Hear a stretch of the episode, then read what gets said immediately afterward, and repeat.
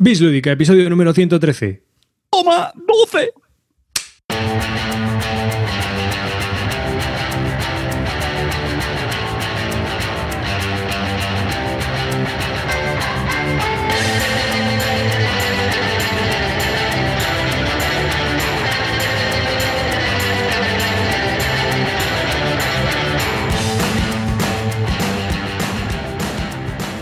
Hola y bienvenidos a un nuevo episodio del podcast de Bislúdica, un podcast dedicado a los nuevos juegos de mesa. Hoy estoy aquí junto a Cartesius. ¿Qué pasa, mozuelos? Vamos a hablar de lo que nos gusta de juegos de mesa. Calvo. Hola, ¿qué tal? Buenas noches. Vamos a hablar del mineralismo. ¿Qué cojones ya va a llegar? Y por supuesto yo, que estoy aquí, que soy David Arribas, y nos falta el malevaje lúdico, que todavía no ha llegado de Alemania. No sabemos si hoy se podrá acoplar a la grabación, estaba de visita por allí en su trabajo. Y eh, bueno, llegaba el avión muy justo y no sabemos si llegará mm, con el temporal que hay sobre Albacete nevando, llegará a poder grabar este episodio del podcast de Bislúdica. Así que sin más, de momento estamos nosotros tres, es lo que hay este episodio número 113. Y bueno, pues nada, recordaros un poco las fórmulas de contacto. Sabéis que nos podéis encontrar en Twitter, en arroba bislúdica, que tenemos nuestra página web en bislúdica.com. Que también se nos puede escuchar en iVoox, donde siempre tenemos un montón de comentarios, así que muchas gracias a todas las personas que dejan comentarios también allí. Y eh, sin más, eh, vamos a hablar de que también tenemos un Patreon, que aquella persona que quiere hacer mecenazgo y pues donarnos su dinerito para que podamos seguir haciendo podcast, pues que sepa que es muy agradecido y que por supuesto nosotros lo recompensaremos con un podcast exclusivo que hacemos solo para Patreones, que es el Bisludic Army. Y hoy eh, hemos también eh, hecho una historia, hemos hecho, mm, eh, habíamos hablado de hacer camisetas de Bislúdica, es algo que llevamos años preparando y ya por fin hemos eh, hecho un diseño y lo vamos a presentar, ¿no? Entonces lo hemos sacado por preorden a. GMT, hemos hecho un P30 porque es el número de camisetas mínimas que tenemos que sacar para que esto no funcione y podamos tener ese pedido mínimo mm, que el coste sea justo, justo, justo. Vamos muy justito, la verdad. Entonces, es una camiseta, es, es una variación del logotipo que utilizamos habitualmente porque le hemos tenido que adaptar para serigrafía y que, eh, bueno, pues eh, van, a, van a salir por un coste de 20 euros y que obviamente están subvencionadas para la gente que eh, es mecenas nuestro en el Patreon y que van a costar 18 para aquellos que todavía son muy patreones ¿no? y nos están aportando lo más de lo más, hemos hecho todavía una subvención un poco más mayor. Pero bueno, en general son esos los precios. 18 euros si eres Patreon y 20 euros si no eres Patreon y quieres comprarte la camiseta. El diseño ya se puede ver en la página web, también se puede ver en Twitter, lo he colgado antes. Y bueno, todos aquellos que deseen una camiseta, pues eh, la pueden reservar y ya nos pondremos en contacto con ellos para hacer los pagos, los envíos y todo esto. Más o menos en un mes estarán las camisetas hechas. Ojo, cuidado, no Eh, vale ponérsela para irse a dormir, ¿eh? No, Hay que salir a la calle porque con ella. la- eso es una cosa que no hemos dicho, eh, no lo hemos currado, no hemos hecho una camiseta ahí guarra ahí con tres colores, no, hemos hecho una camiseta chula con el tejido Rin Spoon de 190 gramos en color Con tres negro. colores no, con cuatro. Ojo, Lleva cinco colores, cinco Ah, colores ¿cómo en serigrafía Bueno. para que aguante nada de impresión textil ni impresión térmica guarra de esta que te hacen en una camiseta y a, los tres, a las tres puestas se te está pelando. No, hemos decidido que queríamos una camiseta que se pudiera poner y que no acabara de pijama después de ponértela una vez. Top Así- notch. Top Así notch. que ahí estamos. Que por cierto, mira, ta- estaremos aquí a Cortatu en el, en el chat, ¿eh? así que un saludo. Y, y bueno, pues eh, un saludo también a todas las personas que nos están eh, viendo en directo aquí en el chat, que tenemos 47 personas ahora mismo. Así que, que también os invitamos, si algún día podéis, si os apetece, mejor que ver la televisión y deprimiros con todo lo que ponen siempre ahí, que al final que si este ha robado, que si el otro ha engañado, que si este se ha llevado aquello, que si los papeles de acá, los papeles de allá. Aquí siempre hay troleo y cachondeo. Así que sin más, Calvo, ya te cedo la palabra y dejo de hablar un rato, ¿vale? Ahora, ahora es tu momento, pues tío. nada. Es tu momento. Mi momento, bueno, pues nada, yo quería sacar un tema, llevo unas semanas intentando sacar un tema, por fin me, dan- me han dado mi espacio y bueno, os quería comentar pues un tema que para mí me parece que es bastante interesante. Os quiero hablar de un juego, el Kingdom Death Monster, pero no solo de, no, o sea, el, el tema no va a ir eh, versado solo en el juego, sino en qué es lo que ha suscitado y qué es lo que ha generado a raíz de, de este juego, ¿no? Entonces, explicaros un poquito una introducción de qué es el Kingdom Death Monster, Va a ser muy breve, no os preocupéis, cómo han sido las campañas de financiación que han tenido a lo largo de estos últimos años y qué es lo que ha quedado, ¿no? ¿Qué, qué- cómo se ha materializado esto, ¿no? Bueno, pues Kingdom Death Monster es un juego de Adam Putz de 1 a 4 jugadores. Eh, es una caja enorme de casi de un metro, 9 kilos de, de peso, bueno, brutal, tiene componentes mil millones. Entonces, eh, se lanzó en el Kickstarter en noviembre de 2013, ¿no? El primer Kickstarter. Salió a un precio de 85 dólares, eh, precio rebajado, que si no serían 100, ¿vale? Y logró recaudar, pedía 35.000 y logró recaudar 2 millones de dólares. Eh, consiguió 5.400 backers, de los cuales eh, españoles había 46. Luego intentó meter pues, 12 expansiones que las podías comprar aparte o en algunos baremos para meterse en precios, ¿no? Podías comprar, pues os he comentado que el 85 dólares era el juego base, pero que bueno, te había varias slots para meterse en comprar más cositas, ¿no? Entonces, este juego lo entregó, lo empezó a entregar el juego base en 2015 y las expansiones las están recibiendo ahora los, los backers. Sí, os digo que, que el juego se financió en noviembre de 2013, ¿vale? O sea, ha pasado ya un poquito de tiempo. Eh, bueno, pues parece que esto se agotó, eh, la gente estaba muy necesitada de este juego porque no había unidades.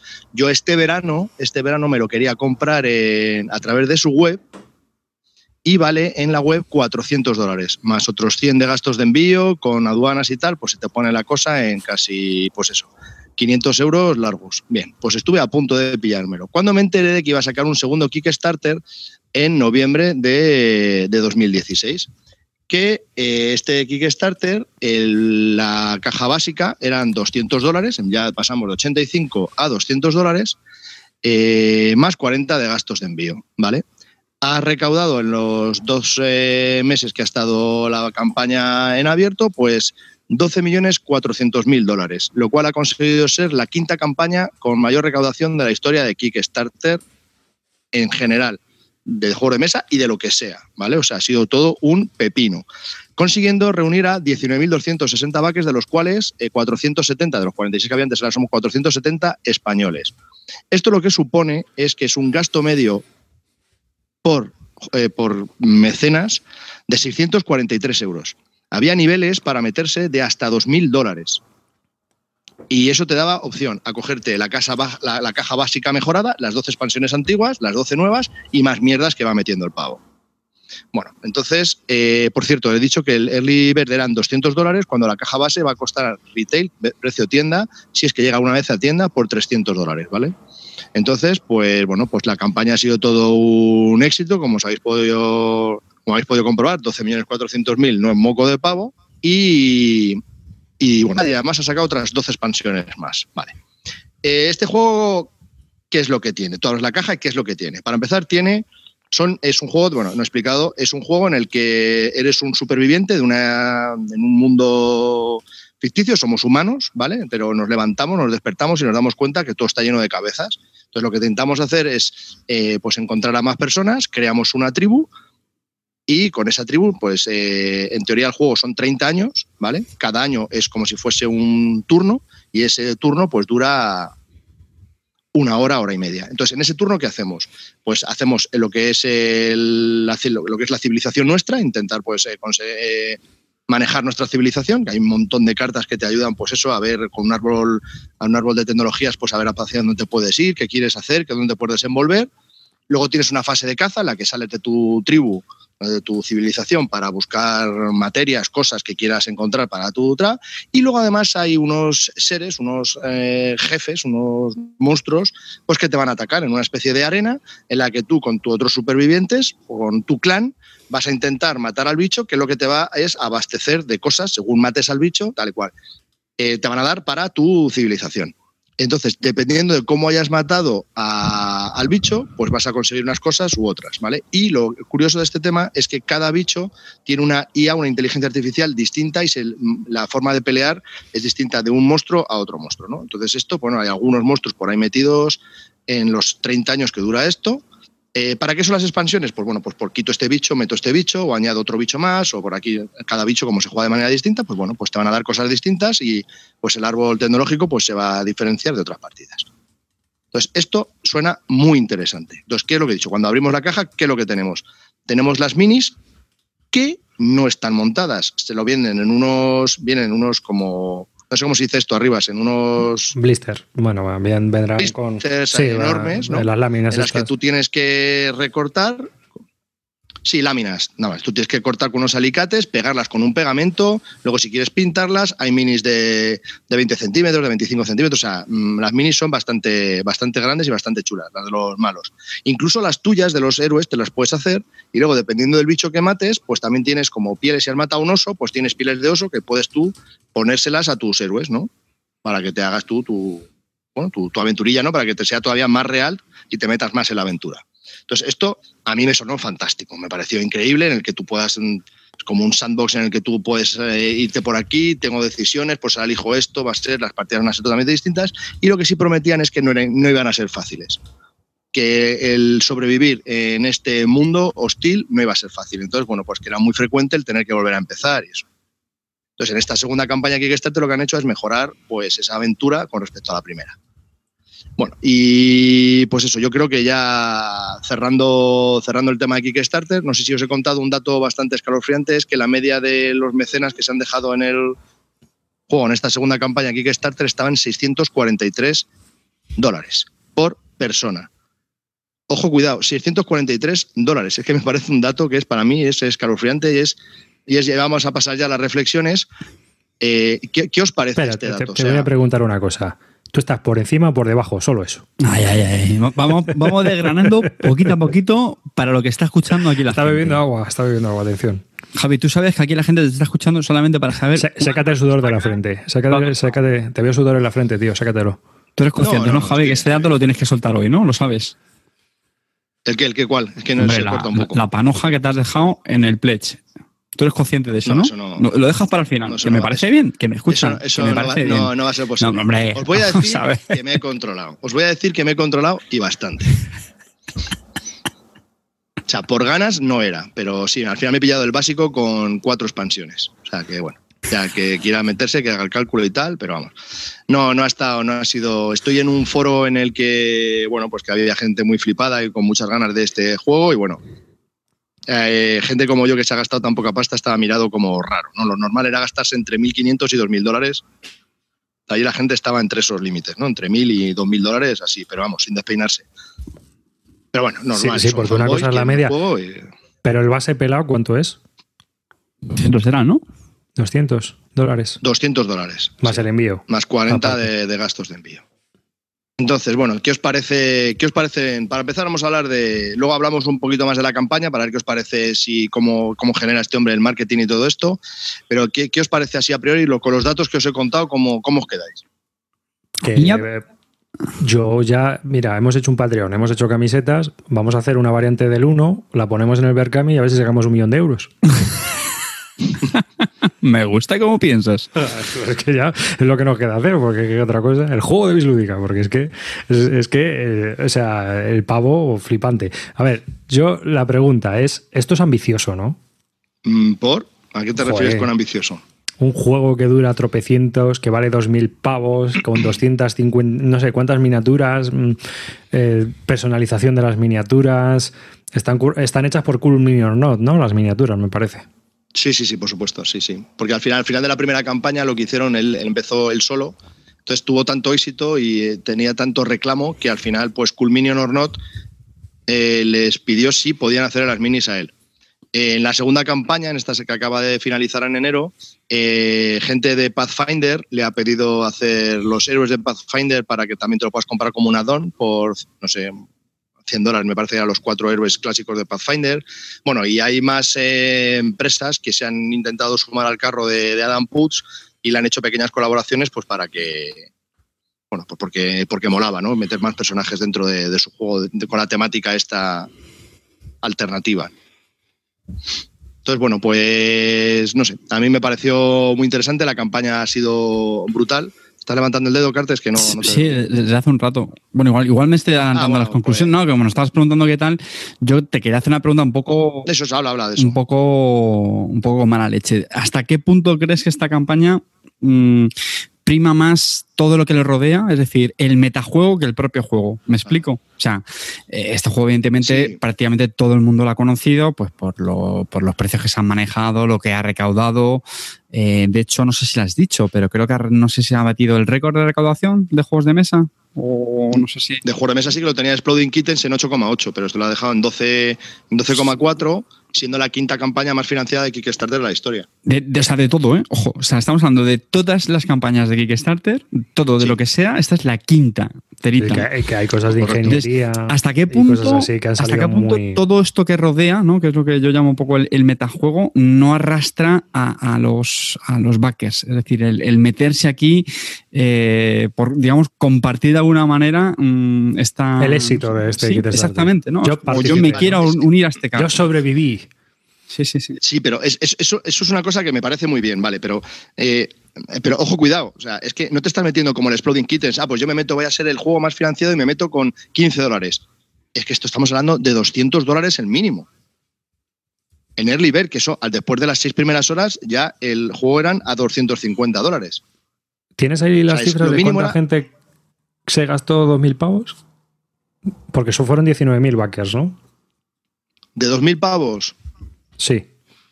Más de, más de mil personas, sí, sí, es que, había, es que había un montón, porque es otra cosa que quería hablar, que empezó, ya sabes, que tú cuando pones los, los, los, los, tramos en los que te puedes meter, ¿no? Pues cuando se cumplen lo cierra.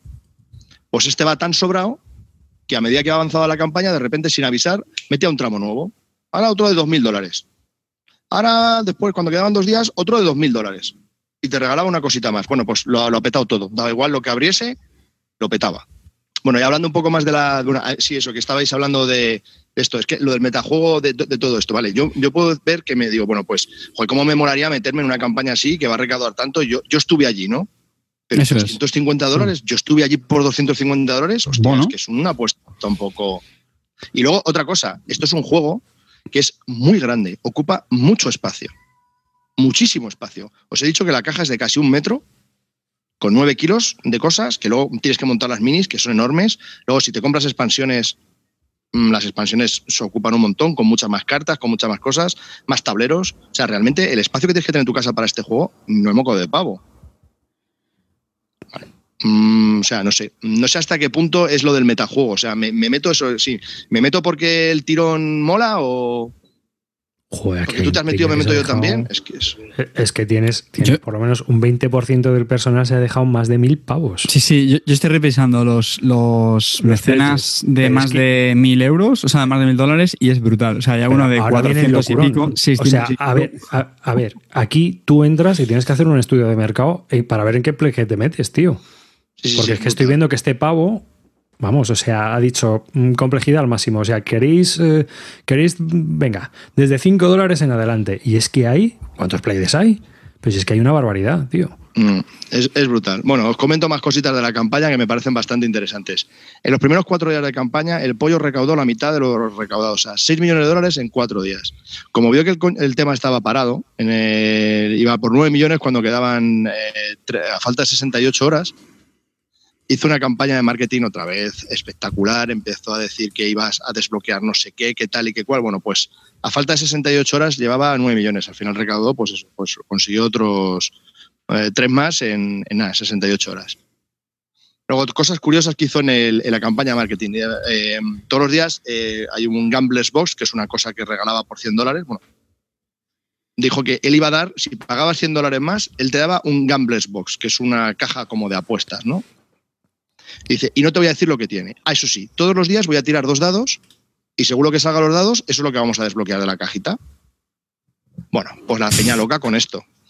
Todos los días tirando los dados y una mini que no vale para nada del juego, es simplemente cromo, que es un mini ahí, una chica con tetas, una otra con un bikini, un no sé qué. Bueno, no sé, flipo. A mí esas cosas me dan igual. Pero lo que era de juego real, y todos los días y todos los días, y un día se harta y dice, he creado una pantalla en la Wii U para Mario Bros, que es imposible, solo me la he pasado yo y mi hermano.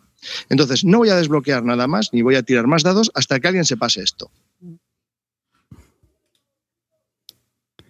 Eso parece normal, pero que este tío va de sobrado y es que le da igual. Bueno, pues los comentarios a ese update que hizo de los americanos estaban como, qué bueno, qué grande, qué crack, tío, cómo mola, qué creatividad, que no sé. Pero que te, está, que te está meando, desgraciado, que, que se está riendo en tu cara, tío. Ahora os cuento otro detalle. Bueno, pues a las seis horas habían varios tíos que se lo habían pasado ya y el tío estaba cabreado porque tenía que seguir desbloqueando cosas. estamos locos, en serio. Normalmente cuando estás en una campaña de financiación de estas, un Kickstarter, hay unos stretch goals, ¿no? Entonces tú marcas como una especie de hitos, es decir, yo pido en esta campaña, en este caso eran, a ver si veo el dato, él pedía 100.000 dólares, ¿vale? Al final 12 millones y medio. Y pedía 100.000 dólares. Bueno, pues dijo, vale, pues si llegamos a los 200.000, si llegamos a ese hito, desbloqueo esto, ¿no? Ya os diré qué es lo que desbloqueo. Si llegamos a los tal, desbloqueo esto y así, ¿no? Entonces, pues te marcas como una especie de calendario de desbloqueos, ¿no? Entonces, claro, en los primeros cuatro días desbloqueó 6 millones de dólares. Entonces, claro, yo estaba histérico por saber cuánto iba a desbloquear, o por lo menos decir qué es lo que había desbloqueado. Pues no. 600 mil dólares hasta dos días antes de terminar el Kickstarter.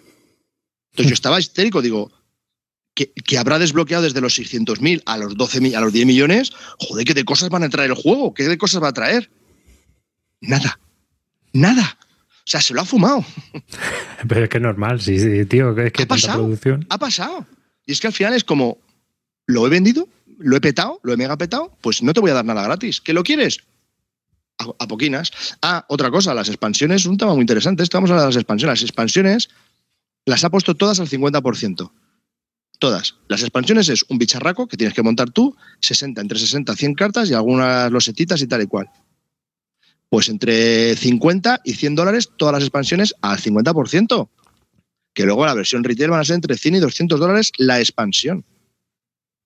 ¿Estamos locos? Yo, de verdad, alucino. Es algo que se me va de la cabeza. Yo ya sé lo que se haga hasta calvo. Entonces.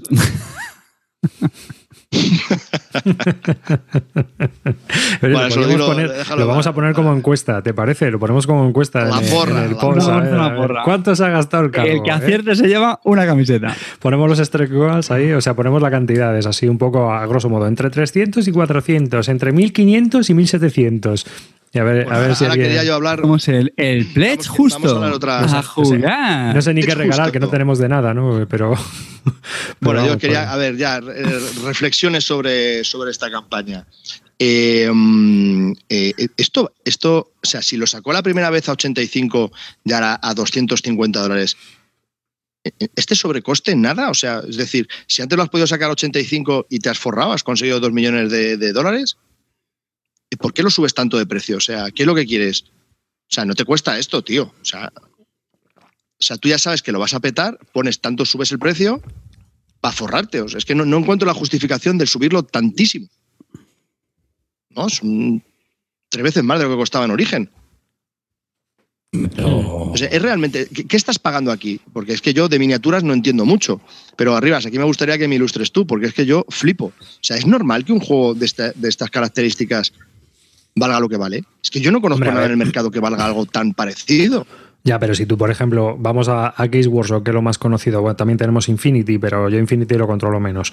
Pero tú te vas a Games Workshop a la página web y tienes ejércitos por no, o sea, tienes ejércitos a partir de 375 euros. O sea, sé que si es de mini, si las tienes que pintar tú, las tienes que montar tú, porque las matrices, como muy bien nos ha corregido Amarillo 114, que se llaman así, pues las tienes tú que montar, si son de plástico o resina. Obviamente, Games Workshop te vende muchas miniaturas en metal y eso eh, tiene un coste superior pero hay ejércitos de 950 euros. O sea, hay gente que se ha dejado mucho dinero en un ejército de, Warhammer 40.000 o de Warhammer. Entonces, eh, hay que tener eso en cuenta también. O sea, las minis son caras. Normalmente, siempre son caras. O sea, yo, por ejemplo, en, hace poco que ha habido rebajas, había, por ejemplo, de War Machine, había visto muchas rebajas. Digo, joder, pues a la, gente que le dé, digo, es un buen momento para pillar, porque también son miniaturas muy caras. Te vale una miniatura 60, 70 pavos. Y no te trae 60 ni 100 cartas, no te trae nada. Te trae la mini, chimpún. Es que sí, es muy grande, muy bonita, muy tocha, pero son 60 pavos. Y al final, pues, si, si montas un ejército, pues a lo mejor te dejas 200 o 300 euros fácil. Entonces, ¿hay alguna justificación para e, e, este precio? Pues que al final, tío, pues la logística, pues es que es todo. No sé. Obviamente, obviamente también hay que ver el rango de beneficio que él haya tenido, que no lo sé. No lo sé, pero esto es un locurón, ¿eh? tío, date cuenta que la primera fue 85 y ahora la ha sacado a 250. Pero tú date cuenta una cosa, este tío es que... Si tuvo margen a 85, a 250 ya no te cuento el margen. Pero tú ves el kit starter, tío, y esto es una locura logística. Este hombre ha personalizado cada juego. Es decir, tu juego, ¿cuánta gente como tú hay en el mercado? ¿Sabes? O sea, es que... Es decir, el juego base sí, se lo envía a todo el mundo, pero luego, tío, anda que no hay cajitas es lo que yo veo, ¿sabes? Y que de cada cajita, no, esta expansión me vas a hacer tantos ejemplares, de esta expansión me vas a hacer tantos otros. Es que eh, es, un buen embolado, tiene curro ahí, ¿eh? Bueno, claro, con 12 millones de, dólares. Pero, Javi, ¿qué es lo que decía la gente? ¿En serio, ¿En serio que tienes curro con 12 millones y medio de, de pavo? O sea, Dime, no, que, hombre, que estás comparando el, el primer Kickstarter con este, eh, comparando los precios, pero realmente fueron, son iguales. ¿Estamos comparando peras con peras o, o peras con manzanas? ¿Cómo le pasaba a la otra? Te quiero decir que, hombre, que las minis eran diferentes, a lo mejor esos tienen más, eh, más o sea, moldes diferentes. juego? Bueno, claro, el juego es el mismo, pero no lo mismo. Sí, tiene muchísimas más mini diferentes, de mayor de calidad, de más tamaño, que se debe de todo a saber que es lo mismo, que es lo mismo. Lo único son las expansiones que van aparte, que tienes que pagar aparte. Mm. Pero el juego básico es el mismo. Eso me, extraña. El Kingdom Death Monster 1 y este es el Kingdom Death Monster 1.5, porque ha mejorado algunas cositas en cuanto al juego. Pero lo que viene dentro del juego es lo mismo. Dice, chico, no sé, es que mm, Miguel Reboiro en el chat que eh, el, primero lo sacó casi a precio de coste o a precio de coste para cumplir el sueño de publicar el juego y que en este segundo pues que ya habrá decidido que vamos a sacar dinero de aquí. No, sí, sí, lo ha sacado, lo ha sacado. Bueno, y otro, otra cosa que os quería comentar que me ha parecido curioso ya, ya cierro el tema, por si queréis hablar, pues hablamos más del tema, pero vamos que como, como ideas, ¿no? Cuando él crea la campaña, te pone el tiempo de espera ¿vale? Porque os recuerdo que la primera campaña, él creó la campaña en 2013 y hasta dos años después eh, no mandó el juego base y tres años después, ahora estamos bueno, están recibiendo los backers las expansiones, ¿no? El 2013. Ojo, cuidado. Vale, pues entonces una de las cosas que estaba la gente esperando para ver para ver cómo se iba a desarrollar en esta campaña los envíos, él decía que todo siempre se dependía del nivel de backers que consiguiese, pero que antes de empezar la campaña, o sea, antes de empezar, o sea, cuando, cuando entrabas el, día que la abrió, decía que el juego se retrasaba a 2018, las expansiones antiguas que ya tenía hechas a 2019 y las nuevas a 2020. Y aún así, lo petó. O sea, ¿en serio tengo que esperar a que mi juego venga? o sea, ya me está diciendo que dos años y pico voy a esperar para mi juego. Javi, si, los backers, si los backers del High Frontier, tercera edición, lo estamos consiguiendo, tú también puedes esperar tres años. pero a ti no te preocupa más. No, pero a ver, Calvo, a ver, una cosa que lo ha contado también Calvo Espósito y es lo que a mí me... me en, este mundo moderno que vivimos de culto a lo nuevo y demás, ¿a ti no te parece cuánta gente de los 19.000 o 17.000 que lo han comprado van a jugar tres partidas y va a ir a la estantería o al hilo de venta? Mira, te voy a poner arriba, se escucha, te voy a poner el, ejemplo de lo que estás diciendo, pero a menor escala, ¿vale? Con el Netrunner o con cualquiera no, no, no, escucha, si lo tienes muy fácil 18 OE. 18 Orion Express. 18XX Monster, que salió por Kickstarter, 100, no, 180 no fueron, creo que fueron 100, bueno, da igual, ponle 140 euros, ahora no me acuerdo exactamente, ponle 140 euros. Y estábamos todos flipados. Ojo, yo no me arrepiento de la compra, ¿eh? pero bueno, eso es un tema aparte. Insisto, ¿eh? a diferente escala, no es el mismo precio, pero que de lo que estamos hablando en el fondo. Es, es decir, es un juego Monster diferente que tiene ese metajuego del que estábamos hablando antes, porque es un juego diferente y que atrae pues, eh, digamos, un poco a, los frikis que somos débiles con estos temas de, vamos a decir, exclusividad, por no decir el novismo, que también tiene esa parte, y al final lo mismo, sacáis. ¿Cuántas partidas, hace ya cuántos años del, 18? Eh? Han pasado ya tres años, creo, a lo mejor. ¿Cuántas partidas le hemos dado? Dos partidas, a lo mejor. Yo creo que le hemos jugado dos partidas, como mucho, mucho tres. Ahora lo miro la BGG, pero da igual a lo que estamos hablando. Y fíjate que es un juego mucho más asequible de sacar que este, porque, bueno, el 18E sabemos que la partida completa son un huevo de horas, pero luego tiene escenarios y tal. Da igual, lo hemos jugado tres partidas. Es decir, que a diferente escala la idea es la misma. O sea, es, son juegos que yo creo que cumplen más con la parte de coleccionismo, de fetichismo, que de juego en sí, que es un poco lo que yo quería hablar antes. Es decir, pero vamos a ver, señores, pero no tenemos juegos con juegos que son más juegos, que tienen más chicha, que nos pueden divertir más que esto. Bueno, pues, eh, existe, ¿eh? que yo respeto mucho a, los buggers, aquí tenemos uno, y pero es para, es para reflexionar. ¿eh? No, no, lo que, es para la reflexión es, el hecho de que... A ver, ¿esto no es una locura de masas? ¿Es en serio? O sea, ¿esto no ha sido una locura de masas? Total, total. Yo creo que se nos ha ido de las manos. Estamos locos. Claro, que te, has metido en pues la vorágine y al final habéis ahí cogido al pobre hombre, le habéis llevado al olivo, le habéis colgado y le habéis ahorcado y le habéis linchado. O sea, esto es, esto es una locura de masas. Y, luego encima me he pillado cuatro expansiones porque he dicho, de las antiguas, claro, pues las nuevas tengo que esperar al 2020, paso. ¿Quién sabe qué voy a hacer? O sea, es que me parece acojonante. Es que si, cuanto más lo cuento, más me, quiero dar de hostias a mí mismo. Que me he comprado cuatro expansiones por si juego una campaña, los mismos bichos. Pero estamos locos, en serio, tío, ¿qué te tienes que dejar la pasta en el caja básica y comprarte cuatro expansiones o más para darle rejugabilidad? ¿Qué pasa? Que es que no tiene rejugabilidad. Madre mía, tío, yo lo flipo. Pero. ¿Y esto no es una especie de juego de Alucino. En una mesa con miniaturas muy bonitas? Porque es que, no sé, va por ahí. No, es que a mí, yo es que el concepto sí, va rodeando tu civilización este concepto épico que se ha montado este hombre me parece muy interesante, pero a, un nivel eh, juego de rol, o es decir, que lo puedas jugar online si algún día no te juntas o no sé qué, pero esto lo tienes que jugar con el mismo grupo de gente, ¿no? Si lo juegas en solitario, en solitario. Si lo juegas con, con y conmigo, con Carti y conmigo. Y si un día no va uno, ¿qué pasa? Sí, bueno, pero tiene algún. No, pero tiene algún sistema de, salvado de tal que te permite pues, jugar varias campañas con distintos. No hay, no hay nada legacy, no hay nada que si lo tengas que romper parte ni nada. No, no, no. Simplemente que. Pero bueno, que son juegos. Pues, que hombre, lo suyo es más jugarlos con el mismo grupo, ¿no? ¿Tú tienes pensado jugar en solitario, Javier? ¿Qué, vas a hacer hombre, con esto? vital, vital. Lo voy a jugar solo en solitario, como el Gloomhaven, ¿no? Yo no lo quiero para nada más. Y para, para, probarlo. Es que tiene narices el tema. O sea, es que. Madre mía. Estoy muy mal de la cabeza. para probarlo te has dejado 648 euros de media para probarlo. No, no, menos, menos. Él está por debajo. La, locura de mesa, Javi, estás por debajo, Javi, estás por debajo. Bueno, eso, lo, eh, eso puede que es lo que te haya dicho a ti. Yo lo sé. Otra, yo otra cosa, eh, otra cosa es lo que, lo que no haya confesado, ¿sabes? Yo, esto me lo claro, porque es que ya me este mata. Sí, este le sueltas todo.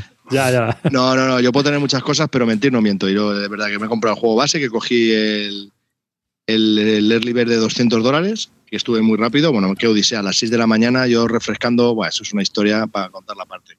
Que um, cuando, lo, cuando por fin consigo el este, ah, era las 6 de la mañana de un viernes. Cuando era justo a las 6 y 5 ya consigo ya comprármelo tal, y digo, ¡por fin! ¡por fin! De mi mujer, ya lo tengo, que ya lo tengo. ¿Tienes el qué? ¡El juego! Y me doy cuenta de que de la hora que es, de lo que estoy haciendo y, y me voy como callando. El juego, el juego. duérmete, duérmete, duérmete. Gilipollas.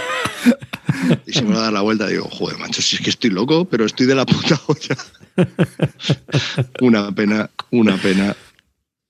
Y a las seis y cuarto, ¡un millón! ¡Un millón de dólares! Un millón, calla, un millón, millón de dólares. Ya, ya me callo, ya me callo. Ya me imagino al día siguiente a la mujer del calvo. Oye, ¿qué es eso que, gritabas eh, eh, por la noche? No, no, nada, nada. Nada, es que me he dejado la extra. Has tenido el sueño. Ya está, aquí no ha pasado nada. No, si fue, bueno, si bueno patético, pero a vosotros pues no, a ver, a, vosotros nos parece que todos estos kit starter tan masivos con tantas puñeteras piezas de luz y tal, y es que al final muchas veces no deja de, pues mira, por ejemplo, el Mare Nostrum, que yo jugué la versión esta súper de luz, con todos los componentes, que sí que tío, que es muy bonito, pero es que 200 euros el juego, si con el de 50 te había valido. Yo, creo que las, bueno, las editoriales o los que saquen estos Kickstarter, yo creo que tiene una cosa clarísima y, lo hemos comentado una vez en el programa, y es que saben que el, público al que van destinados estos juegos, pues tienen un poder adquisitivo que se lo pueden permitir. Y es así de sencillo. O sea, mm, yo creo la, la inmensa mayoría de los que estamos en, esta ficción cumplimos un patrón, y es que tenemos ya una cierta edad en la que afortunadamente tenemos un poder adquisitivo, caemos en ello y, y punto, y nos damos el capricho. Y es que es así. Entonces, pues cuentan con ello. Es como cuando nos llevan las manos a la cabeza. Joder, claro, los juegos cuestan mm, casi todo ya mínimo 50 euros. Efectivamente, pues porque saben que nos lo podemos permitir, entre comillas. No, y también han subido mucho los costes de muchas cosas, seamos sinceros. van, las cosas van subiendo al final también, tío, y, por ejemplo los, los costes logísticos de materiales pues han subido mucho. Es cierto y así otras historias. Entonces, a lo mejor eh, eh, el rango, para que sea el mismo rango de beneficio, pues han tenido que subir los precios, ni más ni menos, tío. Y aparte de que hay más competencia, entonces lo mismo, en vez de bajar, pues sube. Nunca sabes tú cuáles son los efectos que vas a tener. Que en cuanto que me llegue el juego y abra la caja, no puedo jugar porque tengo que montar las putas minis, tanto de los bichos como de los héroes. Que es de coña, tío. Que es que es acojonante. Pero tú no querías jugar en solitario. Pues mira, ven, super, pues ya sabes, cianocrilato y, y, figuritas. O, pegamento, o pegamento de polietileno. Ya está, es así. Madre mía. Ya pasártelo bien. Y bueno, lo bueno es que ha dicho que. No sé cómo lo habrá conseguido, pero ha dicho que, espera. es que es un mentiroso compulsivo el hijo puta. Que espera mandar en la caja, la caja básica, porque lo tenía ya casi casi hecho, ya todo lo tiene hecho lo único que tenía que dar a la imprenta así al Play para empezar a fabricar como churros. El juego lo voy a mandar en verano y las expansiones antiguas en Navidad. Bueno, ya, ya os contaré cómo, va el tema. tengo tiempo para comprarme el alicate este para cortar y el pegamento, tengo tiempo. Sí, sí, sí, de sobra, de sobra. Pues nada, esto ha sido. El monstruoso, ¿no? El Kingdom Death Monster. No, yo, tío. Yo creo que me. De hecho, estoy súper, súper controlado ahora después de esto. Yo creo que va a ser el año que menos me gaste en el juego de mesa. No, tío, porque tengo la puta losa esta encima. pero porque tengo la losa esta encima, entonces cada vez que veo algo es como, no, pas, pas. Esto no, no, pas, pas. No. Por cierto, es otra, reflexión que no ya, si queréis, bueno, hemos estado hablando de Monster. Vamos a hacer otra, otra reflexión. Eh, a finales de 2015, Clint me dijo que, no sé qué, estábamos hablando fuera del programa, hizo una, una apreciación que decía algo así como...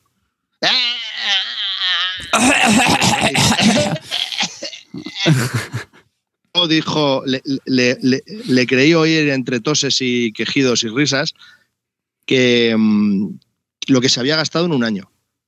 Le digo, ¿cómo haces eso? Y dice, no, no, porque voy calculando lo que me compro, lo que me gasto, tal cual. Y dije, coño, voy a hacer yo el estudio en 2016 de lo que me compro y lo que vendo. El calculito. Fíjate, de todo lo que me he comprado lo he ido apuntando y lo que he vendido. Y me ha salido un neto. Y es sorprendente el dato, tío. Invito a nuestros oyentes a que no lo hagan.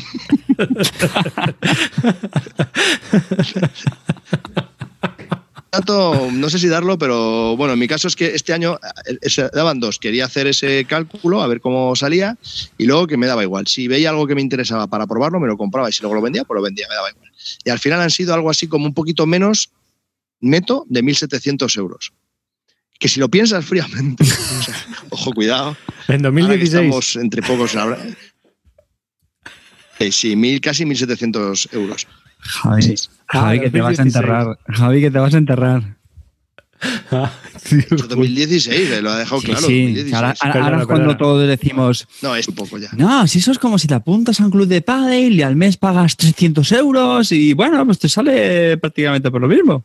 No, pero que hay gente que se gasta mucho más en fumar y cosas así. O sea, ya sabía yo que íbamos a acabar ahí. Ya sabía yo que íbamos a acabar ahí. eso, no vale. Tú te has gastado. A lo, que voy, que para una afición, que para una afición no, pero independientemente que para la afición que es, que con lo que tiene, las ganas que tiene, que no sé qué tal y cual, que tampoco me parece un dinero mega excesivo. Ya, que si eres aficionado a los prostíbulos te habría gastado más, pero vale. No sé, para mí, para mí, no es que esté muy orgulloso, pero bueno, estoy contento. no es mucho. No está mal. No está mal, no está mal. Bueno, mira, hemos batido, hemos batido récord de audiencia en directo, así que eso está bueno. Hemos llegado ya, con el puto dato ese que daba ahora, ¿no? El de los casi 1700 pavos. hemos empezado a hablar de prostíbulos y hemos llegado a 80 fácilmente. pues nada, amigos, os invito desde aquí a que hagáis una reflexión así con vuestra ludoteca, intentar haceros durante unos meses, un trimestre, un semestre, a ver qué es lo que compráis, qué es lo que vendéis, hacer el neto y veis más o menos cómo vais y qué gasto lleváis al mes y y bueno, a lo mejor os queréis matar o, algo, no sé, pero vamos, a mí me ha parecido, estoy hasta orgulloso de mí, pero vamos, creo que este año con el Kingdom Death no creo que llegue a esa cifra ni de coña. Más que nada, porque ya no tengo sitio en mi casa, tengo que tener que vender juegos entonces a la fuerza orca. Eso está claro. Bueno, chavales. Pues nada, hasta aquí Kingdom Dead Monster. Y vamos a hablar de juegos, y los ¿no? Os invitamos a que nos dejéis vuestras reflexiones en cualquiera de los canales de, donde nosotros posteamos, ya sea Patreon, bisludica.com, vos o donde sea. Estamos ya en todos los lados. Así que contestamos donde, donde dejéis vuestros comentarios. Eh, empezamos. Espero que el tema os haya resultado de cierto interés. Bueno, yo pues así lo he intentado pues explicar y retransmitir. Voy a hablar yo de un jueguecito, uno pero guay, ¿vale? Nada conocido, eh, un jueguecito de cartas que eh, está bastante bien. Es un. Eh, joder, ya he hecho un spoiler del final. Se llama Capital Luz. Es un juego de 3 a 4 jugadores, bueno, 2 a 4 jugadores, perdón, media hora de duración, es muy rapidito, yo creo que incluso dura menos. Y es un jueguecito de cartas muy pequeñito, cuesta unos 16 euros, es lo que me costó a mí. Aunque luego se lo ha quedado Berto Tavo, o sea que, porque le gustó tanto que dije, bueno, pues nada, chico, quédatelo, quédatelo. Y es un juego muy curioso, es un juego en el cual pues tenemos que, el típico juego que eh, lo que tenemos que ir construyendo es una ciudad, tenemos que ir construyendo nuestra ciudad comprando, pues, adquiriendo unos personajes que van saliendo de un draft muy rápido y de una y de la baraja y demás, ¿no? Entonces vamos eligiendo lo que vamos comprando y lo vamos decidiendo dónde lo colocamos. Si lo colocamos en la capital, que va formándose en el centro de la mesa, o lo colocamos en nuestra ciudad. De manera que eh, al final de cada ronda, hay me parece que dos o tres rondas, tres rondas creo que son, eh, lo que ocurre es que si tú tienes un tipo de personajes más, eh, en más puntos que lo que hay en el centro, pierdes todos esos personajes y no puntúas. Entonces tienes que ir equilibrando lo que va saliendo en el centro con lo que vas bajando en tu ciudad. Y eso va generando unos, unas historias muy interesantes, porque también cada personaje tiene una habilidad especial. Entonces hay un personaje que lo que hace es que coges el, el personaje de menor valor que haya en la mesa, coges, eh, vas cambiando cartas, o vas eliminando, o vas sumando. Entonces vas modificando esos valores y al final del juego el que más puntos tenga es el que gana. La verdad es que es un jueguecito que está muy bien, es un set collection, pero que le da una vuelta más, tipo Arboretum, este tipo de juegos, ¿no? Pero de otra manera. Y que eh, no es difícil de conseguir y que la verdad es que está muy entretenido y se juega muy bien.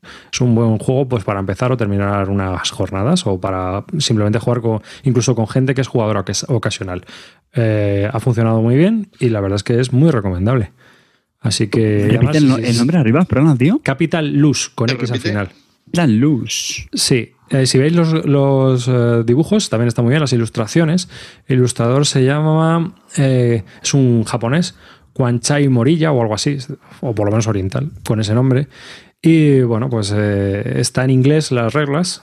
Y que, bueno, pues que sepáis que como juego de cartas, pues es bastante, bastante aceptable. Yo que no soy muy de jugador de juegos de rondas, pero por ejemplo, este está bastante entretenido en ese aspecto, en el que vas jugando, vas haciendo tus dos, tu ciudad y la ciudad del centro. ¿Mm?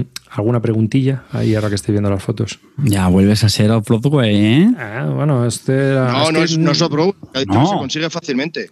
Joder, bueno, fácilmente. ¿eh? Bueno, yo esto no lo había escuchado, vamos, pero ni para asomo. Claro, tío, esto es un tapado de Essen, por ejemplo, ¿no? Este es un juego, bueno, ni lo he encontrado en el. No, no os esperéis el gran juego del mundo, sino que esperaos un jueguecito de cartas bastante bien trabajado y bastante bien currado. Así que eso es lo que os puedo decir. ¿Y se encuentra fácilmente, has dicho? En Filibernet lo tienes. Pues espera que mire la ficha porque llevo un rato intentando buscar al. Es que, se escribe con. Se escribe Lux. Luz con X. Con X. Capital Luz. Aquí el amigo Revitas. Ah, claro. Pues te puedo creer que no me suena. ¿Este es de ese? ¿En serio? Bueno, este se te había escapado, Calvo. 2016. Sí, sí, 2016. Ah, pero si este es del mismo que el del Escape. Eh, este es del. ¿De qué? Si este es del mismo que el del Escape, ¿Del Escape? de Queen Games. No, de Queen Games no es. es de sí, del Christian Amundsen Otsby. Ah, ah, bueno. Sí, sí, sí, puede ser, sí. Claro. Ah, pues ni, pues ni idea, no sabía que. Sí, sí, es, el este, autor es el mismo, sí. Pero está muy chulo, está muy bien construido y funciona muy bien, ¿eh? Mecánicamente. O sea, tiene ahí un intríngulis ahí porque te tienes que ir. Mm, tiene tu estrategia de ir montándote a ver cómo me lo monto para la siguiente ronda de manera que haya cartas que a mí me valgan para la suma. Como tienes que sumar menos que lo que haya en el centro, tienes que ir jugando de manera y teniendo en cuenta lo que están jugando los demás. sea, está curioso, está curioso. Un juego muy, muy chulo. ¿Vale? Otro, venga, darle. Sigo yo, que Calvo ya se ha, se ha, echado. Yo quiero hablaros hoy de Mage Wars. Bueno, Mage Wars Arena, que es como han, lo han llamado ahora, ¿no? Un juego que, que, está bastante en el, en el candelero, porque recientemente Devir ha sacado la, la, edición en español después de ya muchísimo tiempo. Hay que recordar que este juego salió en 2012 y se estuvo esperando mucho la, la, traducción. Antes de meterme en el tema de las erratas, que sí que las quiero comentar un poquito, pues bueno, pues hablar sobre el, sobre el juego. Lo probé con, con mi hermano hace un, hace un par de semanas. Lo habíamos jugado ya antes por, por Octogon, que es una plataforma para jugarlo online, pero claro, evidentemente no es, no es lo mismo. ¿Qué decir de este juego? Pues seguramente ya muchos lo conozcáis. Es mmm, confirmar lo que muchos sabréis, que es un auténtico juegazo. ¿Vale? Es una, es una pena para mí, para mí, que, ya con un LCG como Netrunner, pues ya tenga el tiempo bastante comprometido, porque son de estos juegos que requieren dedicar mucho tiempo. Match War, pues simplemente trata de eso, ¿no? Es una pelea entre, es una batalla, un duelo entre, entre magos, eh, y para ello, pues lo que tenemos es un, es un grimorio de hechizos y pues nada, es ahí a, a zumbarse uno al otro en, un, en, una arena y es un juego, o sea, chulísimo. Es un juego con cartas, se, planifican, tú en tu turno lo que haces básicamente es seleccionar una carta de tu grimorio que te lo construyes, ¿vale? El juego tiene una parte de construcción del mazo y luego ya pues se juega la batalla. Entonces, como decía, se, se eligen turno a turno cartas en secreto, se van revelando y, y es, es, una pasada de, de, juego. Hay diferentes magos, cada uno está orientado a una diferente estrategia. Pues está, por ejemplo, el, el maestro de las bestias, ¿no? Que tiene un montón de, de bichejos. Hay otro, por ejemplo, que es el, el brujo, que lo que hace es echar muchas maldiciones que van desgastando al, al, otro mago, luego está el... Y se cayó. Se cayó, pobre. Y se cayó. Se cayó. La, la, la, bueno, ya volverá. Yo, bueno, yo he jugado también al Miss World. ¿Tú has jugado al Miss World? No, no, es que son juegos de estos que sé que voy a perder muchísimo tiempo. O sea, a mí me encanta probar los juegos, y lo sabéis, pero eh, todos estos juegos en los que solo voy a probar una vez, pero necesito hacer un estudio, un máster para jugar, como el me Kingdom cuesta mucho. No, ese no, porque se lo voy a jugar yo solo y voy a estar ahí dándole que te pego. ¿Sabes? Eso no me importa. Pero me, mmm, no sé, me, me, cuesta mucho porque a lo mejor repetir partida me va a costar un montón. Entonces, todo este tipo de juegos que le tengo que dedicar tanto tiempo que me explique las reglas para que luego, pues no sé, me, me cuesta. Cuanto le puedo dar un meneo, pues le daré. Vamos a ver si podemos Sigue, retomar la conexión con nuestro amigo Carte. Te, te han cortado y todo y estabas emocionado con todo. Llevaba, llevaba el récord ya en sus otros programas sin caerme, pero ¿esto qué es? Bueno, para que veas. Hay, eh. hay, que resetear el, el, carterito ese de programa sin carte, caídas de carte, cero. Bueno, yo, yo, llevo una semana muy sortuda sin ningún corte. Venga, pero, es... Bueno, perdóname, no sé dónde me había. No sé dónde me he quedado. Estabas hablando de que estabas haciendo tu libro de hechizos y es esa historia. Bueno, pues eso, o sea, el, el, juego por un lado trae diferentes magos, que cada uno está orientado a una, una, estrategia, eso no sé si lo he contado, pero bueno. Ahí, ahí, justo te has caído. Ahí, vale, pues eso, ¿no? Hay uno que está más orientado a sacar un montón de monstruitos, otro, pues lo que te hace son como maldiciones, que lo que hacen es desgastar mucho al mago contrario, otro a lo mejor se cura, ¿no? El sacerdote. Y pues para eso lo que tienes es eh, unos, unos preciosos eh, grimorios, que son unos, como unos archivadores donde vas metiendo tus, tus hechizos, ¿vale? Porque antes de la partida, pues tú te construyes el mazo. El juego tiene una serie de reglas para construirlo y, y nada, eso es, es bastante chulo. Y lo que decía, que es un juego que se disfruta muchísimo si tienes un entorno de jugadores, pues porque así ves un poco cómo se hace cada uno el, mazo, las diferentes estrategias. Y, nada, de verdad que es algo, vamos, un juego absolutamente recomendable si cumples estas condiciones, ¿vale? Ya digo que yo en mi caso, pues sí que espero jugar alguna partida con, con mi hermano, porque a los dos nos, nos gusta mucho.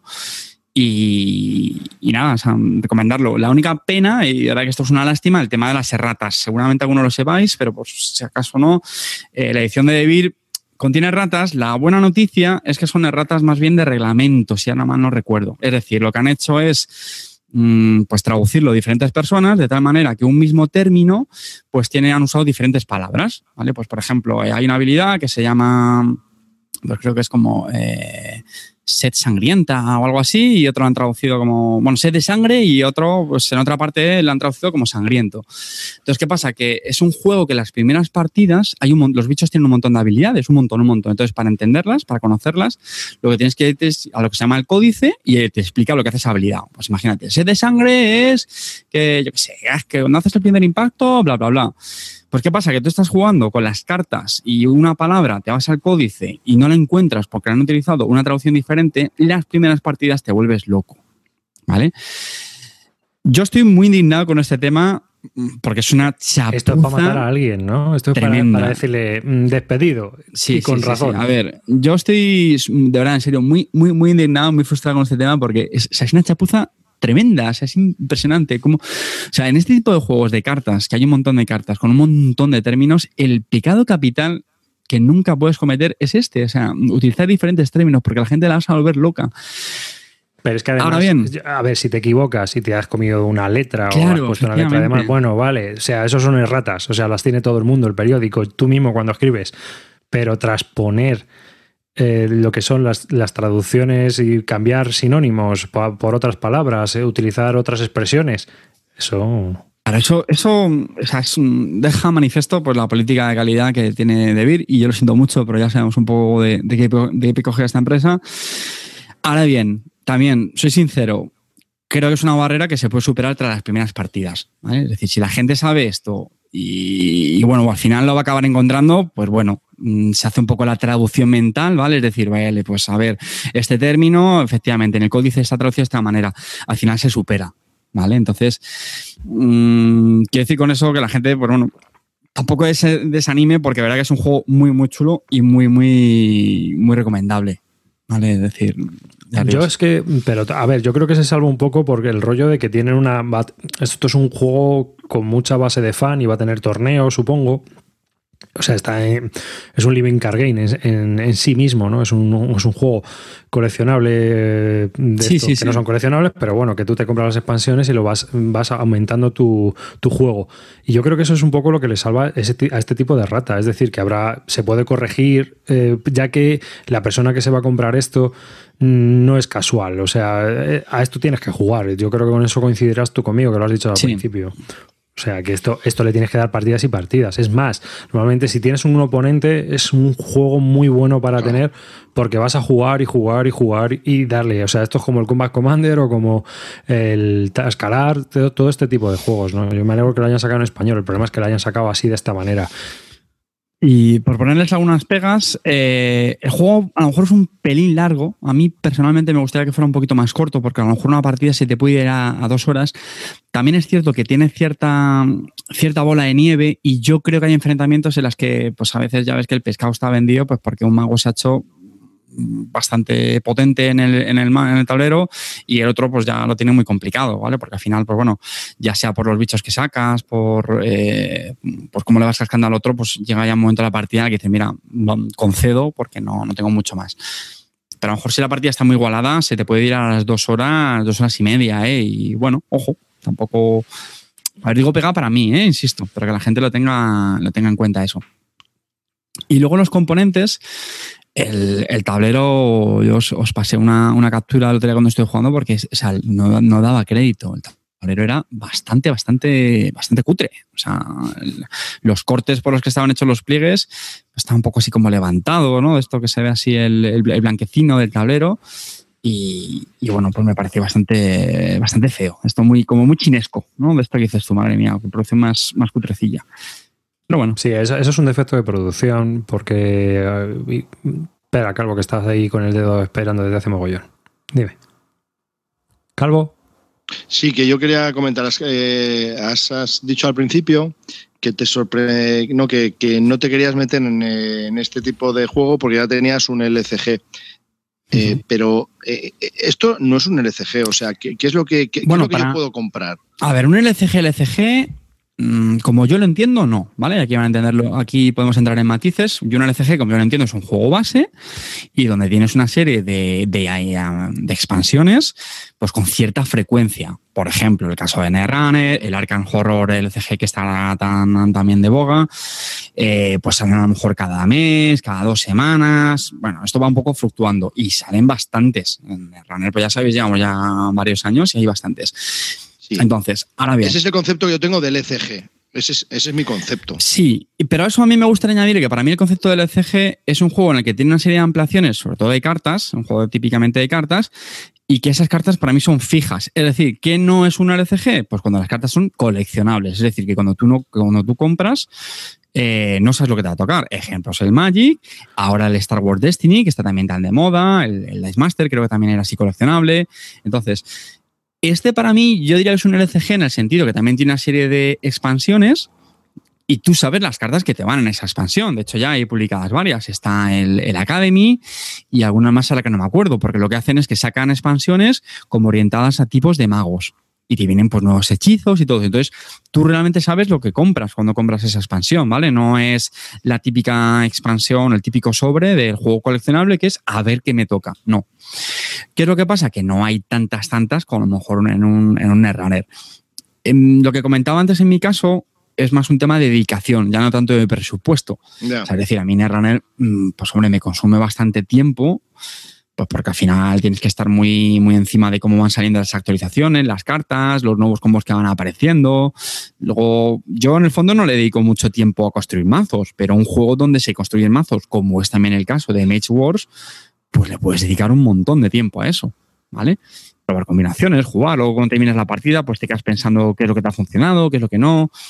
Ahí es donde cada uno eh, le puede dedicar un montón de tiempo y en el fondo es donde estos juegos brillan, ¿eh? Puedes irte a internet, donde ya hay mazos construidos, pues si no quieres dedicarle tiempo a eso, pero es, es- parte de la diversión de estos juegos. A ver, el mogollón principal, yo creo. ¿Cuántas cartas tenía el, el- el- libro de hechizos, así, el básico, así que empiezas? ¿Cuántas eran? ¿40? ¿De qué? ¿De Mage Wars? Sí. No, no, no, muchas más. O más, ¿no? El- sí, ahora, ahora es que no me acuerdo. Bueno, bueno, te lo- La barrera es viene- el, eh, el ostión directamente que te metes contra el juego cuando tienes un libro lleno de cartas que tienes que mm, ojear cada vez que vas a hacer tu turno. Entonces, la primera partida es mortal de necesidad, a no ser que el que esté delante de ti te esté haciendo un tutorial. O sea, la primera partida es una de dos, o tutorial o, o pegarte contra un muro. Porque claro, y ahora que, o sea, es que te tienes que leer 60 o 40 o sea, 80 cartas. O sea, y luego, luego una lo barbaridad. Sí, eso es totalmente cierto. ¿eh? A ver, el juego mecánicamente es sencillo. Mecánicamente eh, es tan sencillo como eh, empezamos con un mana y lo vamos generando poco a poco y ese mana lo empleamos en gastar hechizos. Entre comillas, es tan sencillo como eso. Luego los ataques, se tiran unos dados, que a mí eso es una cosa que también me gusta mucho, a diferencia de otros juegos, pues en este hay unos dados, hay un azar y mona, porque hay éxitos críticos y todas esas cosas, yo creo que siempre rodean de cierta épica estos juegos. A mí me gustan mucho cuando hay dados y hay tiradas épicas. Eh, ahora bien, es totalmente lo que tú dices arriba, la primera partida tú te haces, porque encima no es un juego de cartas en el que las vas robando poco a poco, que esto es muy importante en este juego. O sea, en este juego es verdad que el azar se minimiza en el sentido que muchos otros te afecta cómo robar las cartas. Joder, qué mala suerte he tenido. He robado esto y no, no, no me ha ido bien. No, aquí no. Aquí tú tienes todos tus hechizos. Aquí tienes tu libro de hechizos y tú decides lo que quieres tirar. Vas a sacar la carta. "Ah, Es que voy a lanzarte una bola de fuego y ahora te voy a lanzar el. Voy a invocar el bicho este. Y lo vas sacando de tu libro de hechizos, como si fueras un mago de verdad. La verdad es que temáticamente el juego es cojonudo. Sí, sí, sí, es, es muy chulo. Sí, sí, Pero sí, sí, claro- la idea es cojonuda. Sí, sí, Pero claro, la leche es. Y, luego tú dices que no. A mí, me, a mí sí me parece un LCG en cuanto a que, bueno, pues es un, un juego. mm, LCG me da igual que sea dados Sí, cartas. o sea, es, expansionable. es el tipo, es expansionable y no coleccionable. Es decir, que tú vas haciendo una es. expansión de un juego base que tiene una base de fans y que está pensado como si fueran torneos. Eh, Para mí, esa quizás sea la definición de, de lo que es un. No lo llamemos LCG, llamémoslo lo que sea, ¿no? Pero es básicamente eso. Entonces. Eh, es, es la única, las únicas dos pegas. Una, la primera, enfrentarte a la curva de aprendizaje de la primera partida. es. Y dos, que tienes que tener a alguien con quien aprovechar esto, porque es que si no es un desperdicio. O sea, esto es un desperdicio si no lo juegas. El juego es una maravilla. A mí me parece, aunque sea largo, aunque sea tal, pues joder, si tienes con quien jugarlo, es, es una pasada. Creo, ¿eh? Sí, sí, vamos, un, un pelotazo. Oye, que llevamos mucho tiempo así en serio. Quería hacer la pregunta tonta de la semana, ¿vale? Que me ha entrado por el pinganillo una pregunta de un de un tal. Si para el iPad tengo el Hearthstone, ese juego de cartas tal, y he jugado mucho cuando era joven a los tazos de Matutano, ¿este entra en mi colección? es normal. Yo creo que sí, yo creo que sí. Sí, no tiras los tazos, pero sí que Sí, tiras ah, dados. vale. Entonces, gracias. tiras dados. Gracias, y, amigos. Y luego sí, tienes la parte de metajuego mm, de, de construirte tu mazo también, ¿sabes? O sea, tienes que hacer tu, tu libro de hechizos. Puedes decidir qué escuela de magia y todo eso, como en el Hearthstone. Sí, sí, sí. Tienes que fundar las cartas, Vale. Javi, para los rijetos. Ten cuidado con eso, ¿eh? Eh, En esa comparativa yo creo que te había meje- No, no, mejores. porque que es que era- Tengo la herencia de tía Ágata. De una manera tal, así. Tengo la herencia de tía Ágata y, y el póker de dados. ¿Entra este en mi colección? No, no, vale, vale. Es que es una Venga, pregunta que me ha venido. Ahí lo, dejamos, ¿vale? Hemos hablado de, de Mage Wars, ya sabéis, un juego que, acaba de sacar ahora de Beer. Y, nada, para dos jugadores, unos, bueno, la VG pone 90 minutos, yo creo que se va un poquito más, ¿eh? Pero bueno, a lo mejor esas primeras partidas sobre todo. Hmm, de, Brian Pope y Benjamin Pope. No sé, no, no me cuesta. Venga. Bueno, pues yo os voy a hablar, ya que estamos dándole a juegos duros, voy a hablar yo de juegos eh, light o fillers de uno de los autores que más me está empezando a gustar, cosa rara en mí, que es Blada Chavatil, que no es un tipo que me termine a mí de convencer, pero bueno, la verdad que después del Through the Ages que le he vuelto a, a reconocer y tal, me estoy empezando a, enamorar de este hombre. Y os quería hablar del Pictomanía. Pictomanía es un juego de 2011, es un filler en toda regla de 25 minutos, jugadores. Eh, la edición que yo tengo está en castellano, es eh, por eh, Sí, y bueno, pues que, tenemos aquí es un juego muy sencillito. Si has jugado al Pictionary, entra en tu ludoteca. Eh, ¿Qué puedes hacer? Es muy sencillo. Tienes eh, cuatro, cuatro barras desde la difícil. En esas cartas viene una serie de palabras y tú vas a elegir seis de esas cartas. Y cada carta viene con diez palabras. Diez palabras, vamos a poner diez palabras. Vale. Pues muy fácil, las ponemos en unos atriles, eh, seis de esas tarjetas con sus, todas sus palabras, y a cada uno le vamos a dar el orden de uno de los atriles, ¿vale? para saber a qué atril tienes que mirar y qué columna tienes que mirar, dónde están las cartas seleccionadas, y un número para definir cuál de todas esas cartas qué, es lo que tú tienes que dibujar. Entonces, cuando ya todo lo tenemos claro, qué es lo que tenemos que dibujar, cada uno tiene sus pizarritas y va pintando. Entonces, ¿qué es lo que pasa? Cada vez que vas pintando tienes que descubrir qué es lo que están pintando los demás. Porque en cuanto que tú pienses que el que está pintando el otro es algo que está en una lista, tú coges la carta del número de lo que está pintando y se la pones delante de él, pues como haciendo una apuesta para lo que es de lo que está pintando. Entonces tú tienes que darte prisa en pintar lo tuyo, pero también tienes que ver qué es lo que están pintando los demás para hacer las apuestas bien. Entonces, cuando ya se termina una serie de tokens que se van cogiendo, pues eh, cada uno le va dando la vuelta y se va viendo qué es lo que había pintado. ¿no? Entonces, ¿qué has acertado?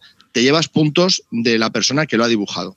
¿no? Cada uno tiene una serie de puntos que esos, si no te los coge nadie, son negativos para ti. Es decir, que yo pinto un truño y nadie entiende qué es lo que estoy pintando, esos puntos no se los van a llevar de mi lado de la mesa. Entonces, ¿qué pasa? Que esos son negativos para mí. Y todo lo que yo acierte de los demás, que me consiga esos tokens para mí, son positivos. Al final, positivo menos negativos, amigos, que es lo que tenemos, un número que normalmente suele ser positivo. En mi caso suele ser negativo. Entonces, ¿qué es lo que hace si tienes muchos negativos? Pierdes. Si tienes muchos positivos, ganas. Positivo ganar, negativo perder. Muy sencillo. Pues esta mecánica tan simple y tan tonta es muy divertido. ¿Por qué es un filler que lo puedes jugar con todo el mundo? Porque de los cuatro mazos que vienen al inicio, las verdes, que son las más fáciles, vienen palabras que son muy asequibles para los niños. Y puedes jugar con los niños, está muy bien. Pero el último mazo, que es el mazo chungo, pues vienen acciones. Perdona, es que estoy muriéndome. Vienen acciones, vienen palabras muy raras. Entonces, aparte, ahí entre cada carta, vienen la diferencia entre cada palabra es mínima. Entonces, cuando tú sabes que está pintando, yo que sé, pintas a un tío tirando, haciéndose con la mano. Entonces, todas las acciones que vienen son muy parecidas entre sí. Entonces, no sabes si está saludando, tirando algo, llamando a un taxi. Es como, joder, tío, dibuja algo más, macho, que no sé, es, es, y es muy divertido, es muy rápido, son varias rondas y es muy rápido, dura pues eso, 25 o 30 minutos, lo puedes jugar con niños, con la abuela. No sé, está, es muy apañado, ¿eh? la verdad que es muy apañado. Me encanta que hayas, me encanta que hayas sacado este, este juego, este Pictomania Calo, porque yo tuve la, ocasión de probarlo. Y, no, y yo, yo no sabía si lo habíamos hablado en el programa, pero vamos, me, gustó muchísimo este juego eh, por la mecánica que estás comentando. O sea, porque al final es un tienes que hacer un equilibrio entre cuanto más tiempo le dedique a hacer el dibujo mejor y más bonito, es más fácil que la gente lo acierte, pero claro, si tardo mucho, mm, los demás ya habrán estado cogiendo las fichas que les dan más puntos, apostando de que es lo que han dibujado los demás, ¿vale? O sea, tienes que tener un equilibrio entre no hacer el dibujo demasiado perfeccionista, pero claro, que tampoco te quede un churro que no te lo acierten. Y eso, en mi opinión, mola bastante. Es simplísimo, pero es justo el, el toque genial que le da al juego. Y por tanto, lo que permite esto es que puedas jugar, como tú has dicho, prácticamente cualquier tipo de, público. Es decir, el Pictionary, que yo lo he jugado muchísimo en mi infancia, pues un poco una de las pegas que tenía era o te salía el, jugamos todos, o, tenías tu minuto o el tiempo que era para hacer el dibujo recreándote tranquilamente y entonces ya te lo acertaban y chimpún. Y esto mola, o sea, es una carrera. y es súper divertido eh, ese momento en el que tienes que ponerte a mirar el listado de todos los conceptos, ir mirando a, las mesas de los otros a ver qué están pintando. Joder, ¿y este qué está haciendo? Y no sé qué. A mí me parece un juego muy, muy bueno. Y ya por último, es la enésima confirmación de que Vlada Shabadil es mm, posiblemente el mejor diseñador de juegos de mesa, señores. O sea, un señor que hace un juego, un euro pesadísimo como el Through the Ages, hace maravillas, hace un Galaxy Tracker y te mete un juego como el Pictomanía. O sea, es que decir, a ver, es como el a ver, es como el Pictionary, pero más. Sí, sí, sí, pero digamos bien hecho. como, diría, como diría Clint que nos falta, es un Pictionary, como diría él, sí que sí, que es un Pictionary, vitaminado. bien, vitaminado y. Bueno, voy a decirlo yo porque soy el Una puta mierda pintando palotes toda la puta. No, que no, que es muy divertido, en serio. Arribas, yo te digo que los reyes han sido muy listos y le han traído a mi hija algo que sabían que lo iba a petar. Con los niños seguro. O sea, que son muy listos los Reyes Magos, te lo digo en serio. Es un gran juego, creo que está, es muy asequible de precio, muy ajustado. Mm, la verdad que estoy muy contento eh, de que lo hayan traído los Reyes. Me parece un, un gran juego. Eh. No me verás a mí. que se puede jugar con todos. Pero tú porque eres un, otro problema, hay, un problema. No, tío, es que verás, tronco, verás. Hace muchos, muchos años, bueno, hace muchos años, voy a cortarlo, ¿vale? El caso es que, es que jugábamos todas las putas noches al Pictionary por una razón, porque no había otra cosa.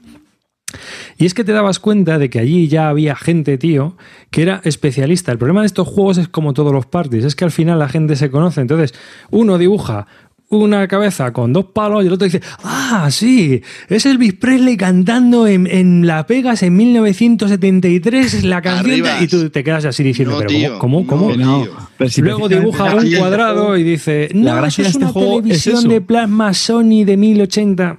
Escucha, que la gracia de los patrones de la peña. no solamente que tú lo hagas bien, sino que tienes que adivinar lo que hacen los demás. Son las dos cosas a la vez. Pero que es que eso, conociendo escucha, al personal... Escucha, arribas, arribas, dibujo un tractor, dibujo un tractor y tú dices, ah, el tractor, ¿dónde está el tractor? Y vas a la carta y pone eh, tractor de cereal, tractor de tomates, tractor de... Y tú, hostia puta, si hay ocho tractores. Ah, pues tío, ya puedes dibujar algo más. Y dibuja algo redondo Ah, es un tomate. Tractor de tomate, tractor de remolacha, tractor de uva, tractor. Joder, macho. ¿Quieres pintar mejor, desgraciado? Que es que no es tan sencillo. O sea, no te vale con dos trazos, no, no. Te lo tienes que currar porque hay muchas veces que la diferencia entre sí no es tan simple. A ver, yo no estoy diciendo que sea mal juego, pero, pero yo te digo que estos juegos tienen ese problema. Ahora, que a ti te gusta el rollo y que funciona, es que si funciona con los críos, vale, guay, de calle. O sea. Me acuerdo de una era hacer el pino, hacer el pino puente, hacer la voltereta lateral, la voltereta hacia atrás. Hacer era como, joder, tío, dibujabas un tío boca abajo y era como, ¿qué hace? El pino, el pino puente, la voltereta, lo moviéndolo. O sea, eh, joder, tío, es, muy complicado, no es tan sencillo, tío. No, no, si no digo que no, pero. Que, No, no, no te vale con dos trazos y venga, ya está. No. Y luego otra, otra cosa. Cuando juegas más partidas me lo cuentas. Si juegas todos los días durante 15 días, a lo mismo ya el último dice, ah, mira, esto ya tiene. No, arribas, que me estás contando. es un juego familiar. cuando juego yo creo que, la familia? Que sí, que sí. Navidades, tío. Que otra cosa muy chula del juego es eso, que tiene diferentes niveles de dificultad para las tarjetas. Entonces, pues eso lo, adapta bastante bien a, diferentes públicos. Ya era por dar por saco un poco, pero que a, mí yo el Pictionary no me parece. Renacimiento, no lo ha pintado el Clemens. Joder, macho, ¿qué más quieres, tío? Te estoy dando cosas guapas. lo ha hecho Blada. Cosas buenas para que tú lo bailes. Lo ha hecho Blada, ¿no? ¿Qué más quieres, tío? Está en español, ¿qué más quieres? Claro, tío, las palabras tienen español, no te vienen ahí en checoslovaco que te das Mira, yo, te voy a decir, yo lo regalaría, pero no me lo compraría. O sea, con eso, o sea, ¿me entiendes lo que quiero, por dónde voy? O sea, yo, no me lo ¿eh? compraría, pero sí lo regalaría. Mira, estoy viendo, regalo, estoy viendo ¿eh? que sale por unos 27 euros, 26, 27 euros, tío. Sí, sí, que sí, que sí. Regalado. No comprarlo es perder dinero. No comprarlo es perder dinero. lo digo. Bueno, voy a hablar de perder dinero, venga, ¿vale? Has estado hablando del pito. Yo no, pero eso, yo no. Pero eso no hablando... Calvo antes. Sí, sí, no, pero media hora hablando de eso. Pictomanía, ¿no? De 3 a 6 jugadores es y media hora de duración. Sí, vale, más o menos. De nuestro querido Vlada Chivatil. Y en español, eh, voy a hablar de Star Wars Destiny, que estuve Venga ya. otro día. No, Venga ya, que es fake. Arriba, eso es ¿me fake. estás contando? Sí, sí, sí. No, no, no. Es un no, juego no. de dos jugadores. No está pasando esto. eh, eh, que no sé si ha salido o va a salir en español de Sí, nuestra hombre, Fantasy sí, Flight sí, sí, Games. y- en español. Y bueno, Ah, pues están yo- estuve los jugando en inglés, ¿eh? Así que, bueno, pues es un juego coleccionable, coleccionable, donde tú te compras tu mazo, te compras luego tus sobrecitos, donde vienen tus daditos con tus personajes y tus cartitas, y te vas sacando los cuartos porque es Star Wars. Y ahora ya todo lo que huele a Star Wars, o es musical, o son eh, pescanovas para freír, o sea, sé dónde habrán quedado ya los malos y los buenos. El caso es que eh, es un juego en el que tenemos unos personajes, eh, vas a puntos y combates eh, hasta que ganas a los otros dos, o uno, dos o tres personajes que lleve el otro, ¿no? Normalmente se llevan dos. Entonces, eh, se va jugando con una mecánica de que solo puedes hacer una cosa por turno y tiene una cosa curiosa y es que las cosas las ves venir. No haces una cosa y le afecta directamente al otro, sino que tú, por ejemplo, tira, o sea, si tú decides activar tu personaje, tira los dados, pero esos dados no afectan hasta que decidas la opción de utilizar uno de los grupos de dados que te han salido contra el oponente o para hacer una acción. Es decir, solo puedes hacer una cosa por turno. Aparte de ir robando cartas. Y si te quedas sin carta, palmas. Entonces, eh, los mazos son muy pequeñitos y tú vas jugando y vas viendo venir. Entonces te da tiempo como a prepararte si eh, eh, la cosa se está poniendo muy chunga y no hacerte una muerte súbita. ¿no? Esa mecánica está, la verdad es que a mí eso me gustó. Eh, como juego de combos está muy currado, a mí me parece que está muy bien. No sé qué tal a la larga, porque yo jugué un par de partidas y bueno, tampoco es que haya mucha- muchas cartas para ver y demás, pero lo que sí jugué sí que me gustó. Yo creo que si juegas también habitualmente está muy bien. Y aparte de que es un juego coleccionable accesible en el sentido de que no es nada difícil de jugar. Entonces, es muy fácil preparar mazos o tener mazos preparados y que ponerte a jugar con alguien, ¿no? La parte negativa es que es coleccionable y hay que gastarse un dinero y que no sabes lo que te va a salir y que, bueno, pues ahí estás. Eso es la parte que yo veo negativa. Dime, David. Las reglas, ¿qué tal? Se explican rápido, ¿no? Me Se imagino. explica muy rápido, vamos, yo no me las leí, pero me las explicaron y eh, incluso jugando al principio a, a lo bestia y tal cual, te van contando un poco las acciones, vuelves a empezar después de un par de turnos y, y ya estás jugando otra vez. O sea que es, es un juego muy accesible en cuanto a reglas y en cuanto a, a componentes. Y es que se- te, te llevas una cajita con los dados y una cajita con tu mazo y juegas. ¿Y hasta qué punto crees que influye el azar de, los- de las tiradas de los dados? Hombre, ahí yo creo, pues es que hay muchas cartas también, es que es una forma de jugar un poco también con la variabilidad, porque claro, hay cartas que te permiten cambiar el resultado de un dado, hay cartas que afectan a los resultados del dado del oponente. Eh, es decir, que puedes jugar, también se juega mucho con ese tipo de combos, ¿no? Entonces sí, hay veces que tiras los dados y tienes siete daños, qué guay, mira, y hay veces que tiras los dados y tienes un daño, mira qué mal. Pero claro, el otro también tira dados, ¿sabes? O sea, al final la buena suerte y la mala suerte se va... Y aparte que es un juego rápido, si tienes mala suerte en una partida, pues bueno, vuelves a echar otra pachanguilla y ya está. Es un juego pachanguero coleccionable, no es un juego... No sé si, si luego se irá arreglando la historia o eso es lo que a mí me pareció, ¿no? O sea que... se- Es para dos, ¿no? Has dicho para dos. Sí, es para dos, es para dos, pero está, mm, la verdad es que está muy entretenido. Me pareció bastante curioso. Hay de diferentes facciones, ¿no? También me parece en este juego. Bueno, yo vi. Imperiales y Rebelión. No sé si habrá más o van a sacar más, que seguramente saquen más, pero vamos, yo con lo que jugué fue. Yo jugué con los rebeldes y mi oponente jugó con, con los malos, con el Imperio. Entonces llevaba aquí los Ren y yo llevaba a la rey esta, a la chica, y a- al otro, al compañero. O sea, llevábamos como la película, íbamos un poco así. Vale, yo, yo quería aprovechar y hacer un poquito de publicidad gratuita. Eh, tenemos un. El amigo Mueve Cubos, que sabéis que es el, el boss del portal muevecubos.com, pues es un gran aficionado a este, a este juego y ha publicado un blog que yo quiero recomendar que se llama dailydestiny.es. Todo junto, ¿vale? dailydestiny.es. Y nada, es un blog que, el, que está dedicando entradas pues, para hablar sobre el, sobre el juego. Y nada, pues aquí recomendarlos para los que se están iniciando en, en este juego. Vale.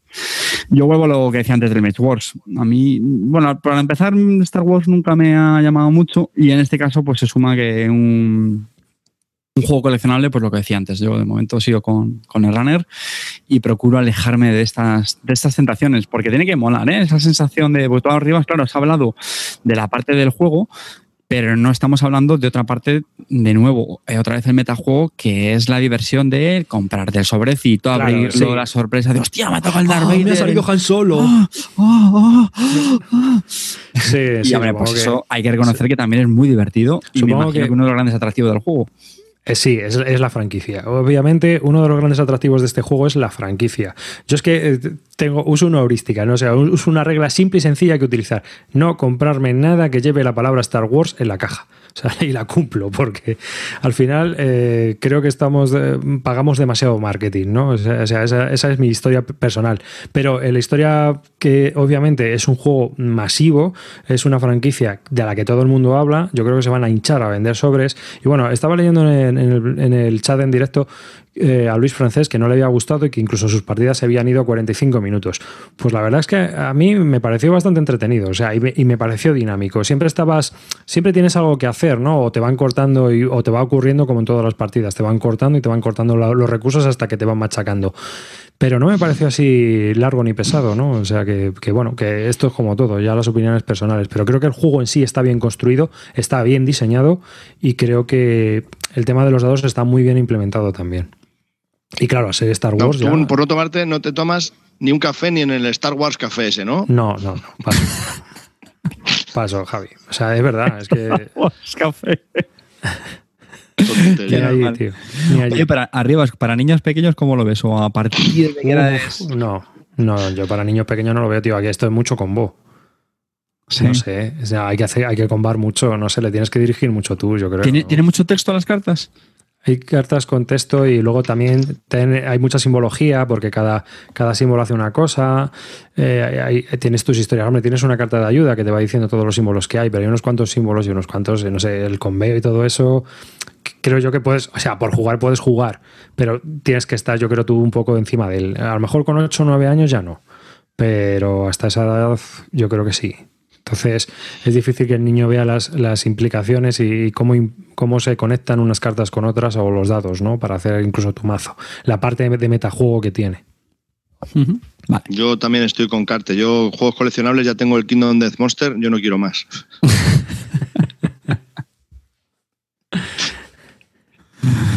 Joder, arriba, Sí, macho, ¿cómo nos has sorprendido, eh? Ah, Star Wars Destiny, ¿eh? Sí, a mí me ha dejado alucinado. Eso- y eso que, lo eso que lo teníamos puesto aquí en la escalera, pero yo es que no me lo creía cuando, cuando la ha no, pasado. Sí, ¿no? Lo he dicho, sí. Pues este nos está troleando aquí el Star Wars. Ah, bueno, pero lo, Destiny. habíamos, lo he dicho así de pasada al principio que a lo mejor os habíais liado, ¿no? Ah, ¿vas a jugar a Star Wars? Sí, sí, sí. No, y, lo, y lo que ha dicho parece como que lo ha jugado y todo, ¿eh? Ah, para que veas, ¿eh? Sí, sí, no, sí, sí. no me lo estoy inventando. No he jugado al Draco, al Diego Drago hoy dos partidas y me he inventado que este era el, el Destiny, ¿no? Tiro los, los chirimbolitos. Así que esa, esa es mi aportación lúdica de hoy. Venga, estamos con novedades, ¿eh? Yo hablando de novedades. Eh, venga, ¿qué más? Venga, Carte. Ah, pues yo voy a hablar de un juego. Lo siento, Javi, lo siento porque sé lo que vas a decir, pero tengo que hablar de este juego, lo siento. Y ya no es una novedad, no es una novedad. Es novedad por algo y por eso lo quiero hablar, pero estoy hablando de Pax Porfiriana de mi amado Phil Eklund, aunque ojo que también está en el diseño su hijo, ¿no? Era Matt Eklund y Jim Cat. ¿Por qué quiero hablar de Pax Porfiriana? Pues porque recientemente ha salido en, en- el portal de juegos online Yucata, yucata.d, que sabéis que es pues una página web donde puedes jugar un montón de, de juegos pues, por turnos, y ha salido Pax Porfiriana, eh, pues llevará una semana.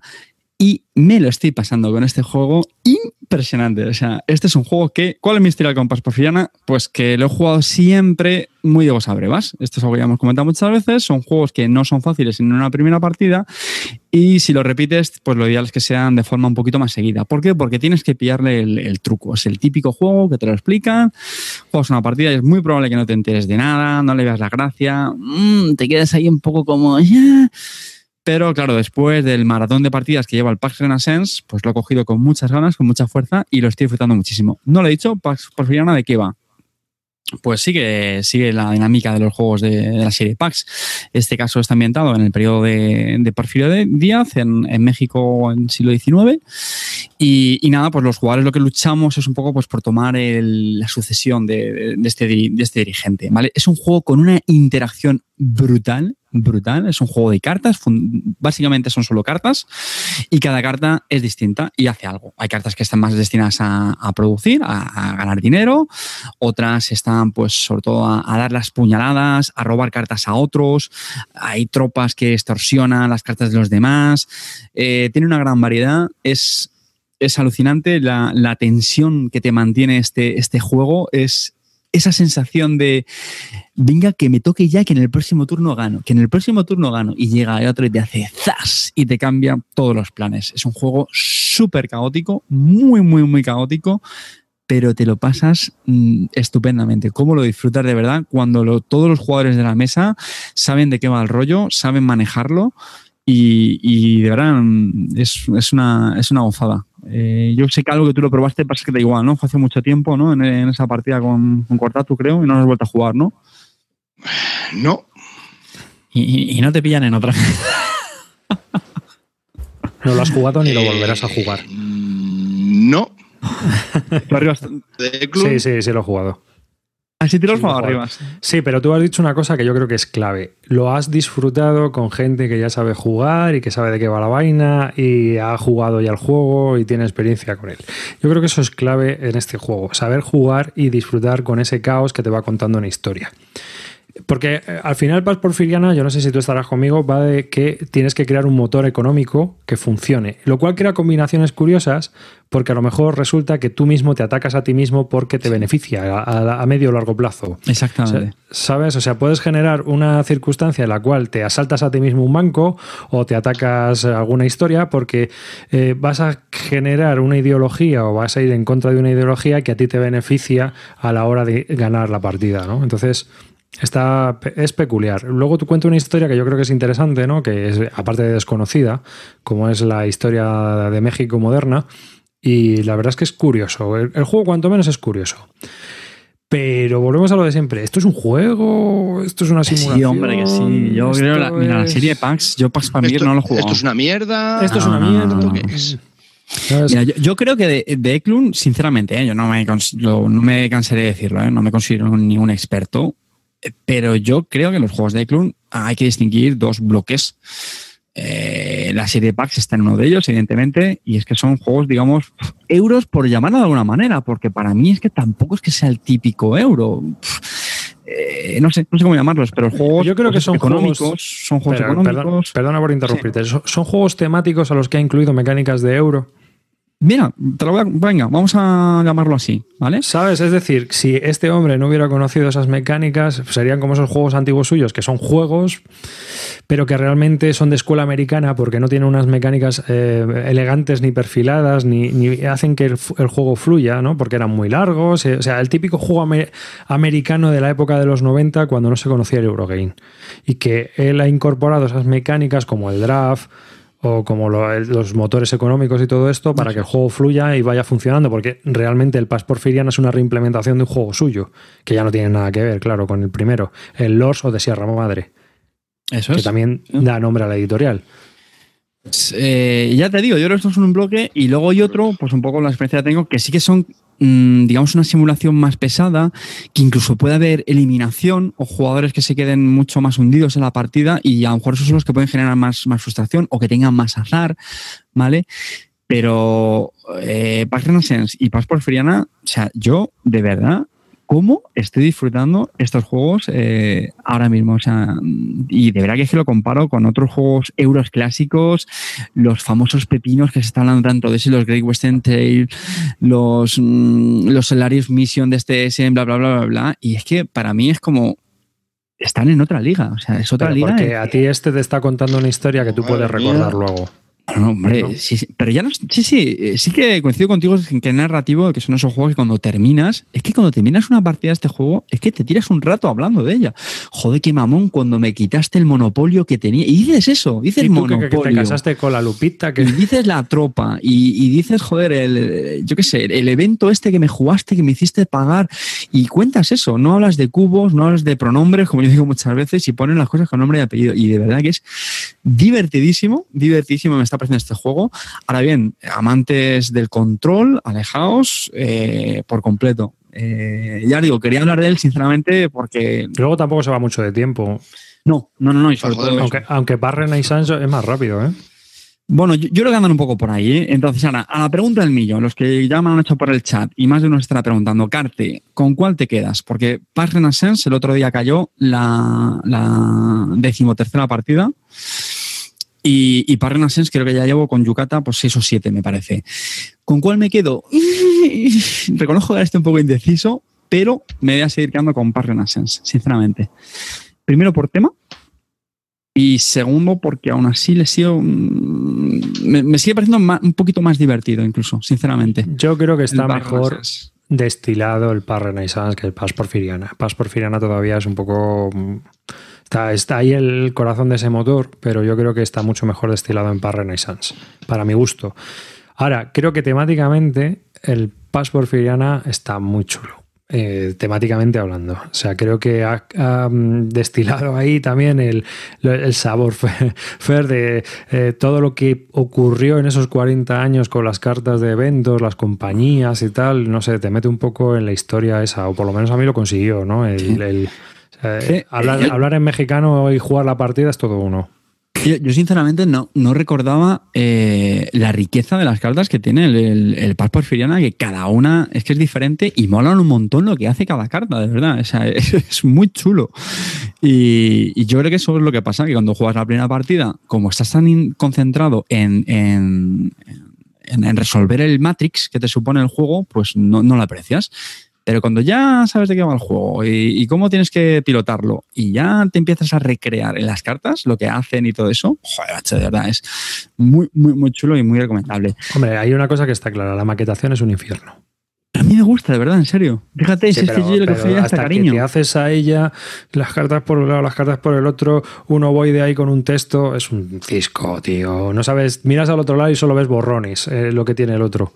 Sí. No sé, es un poco... Bueno, Yo creo que cuando te acostumbras y, y luego el precio. O sea, es que la edición de Más que son los que la sacan en español, y además han hicieron una edición bastante chula con un tablero, porque la primera edición de este juego sí eh, era la típica cajita, eh, pues como la del Neandertal, de esas que son cuadraditas, pues como la del viernes, ¿vale? Para alguien que lo, lo puede conocer mejor así. Y, y eran solo cartas.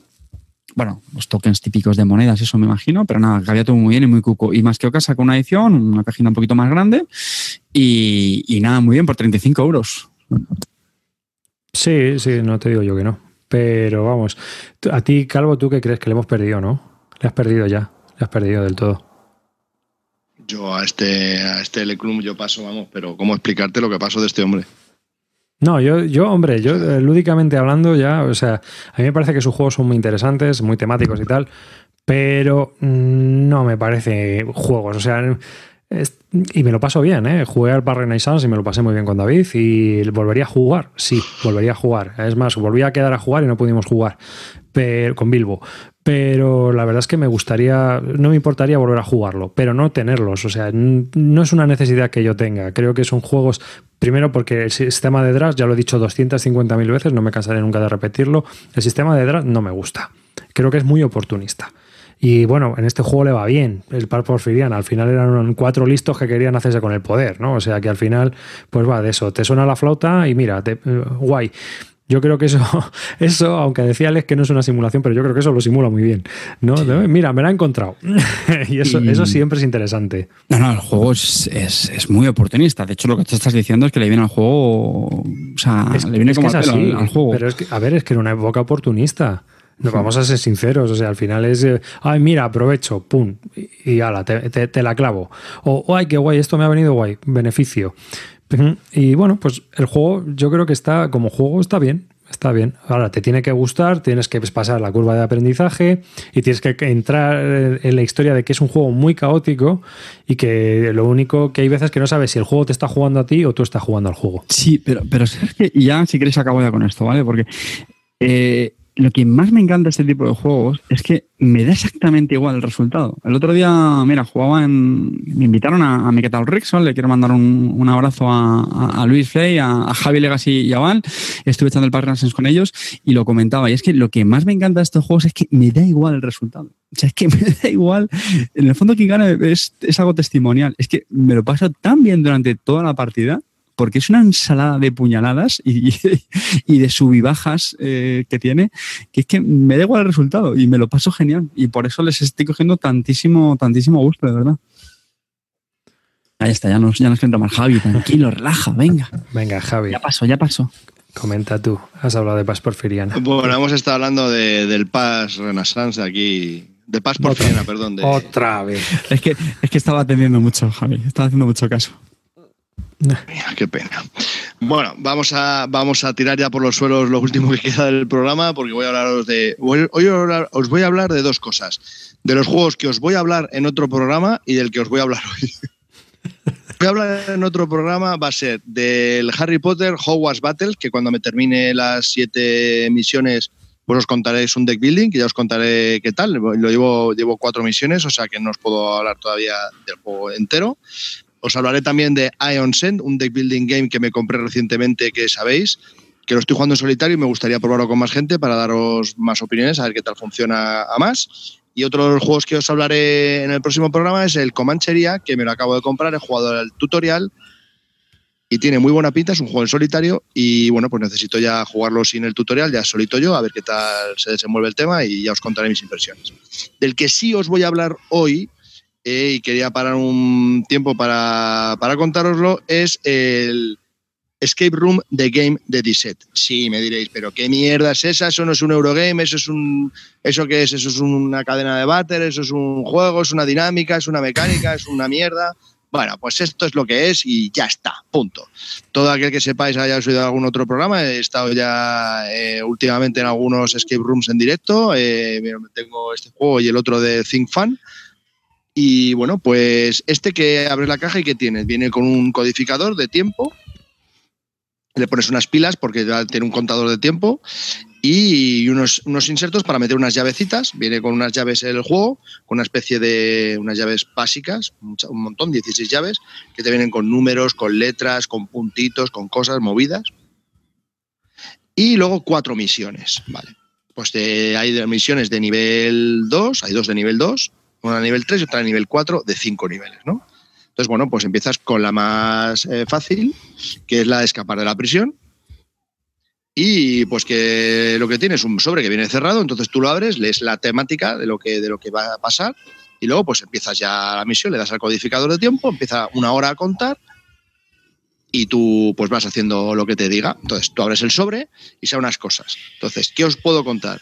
Pues que hay una especie de pistas, ¿vale? Pistas que vienen codificadas y el contador de tiempo, cuando pase una serie de tiempo, te va a hacer una señal como diciendo que ya puedes abrir la primera pista.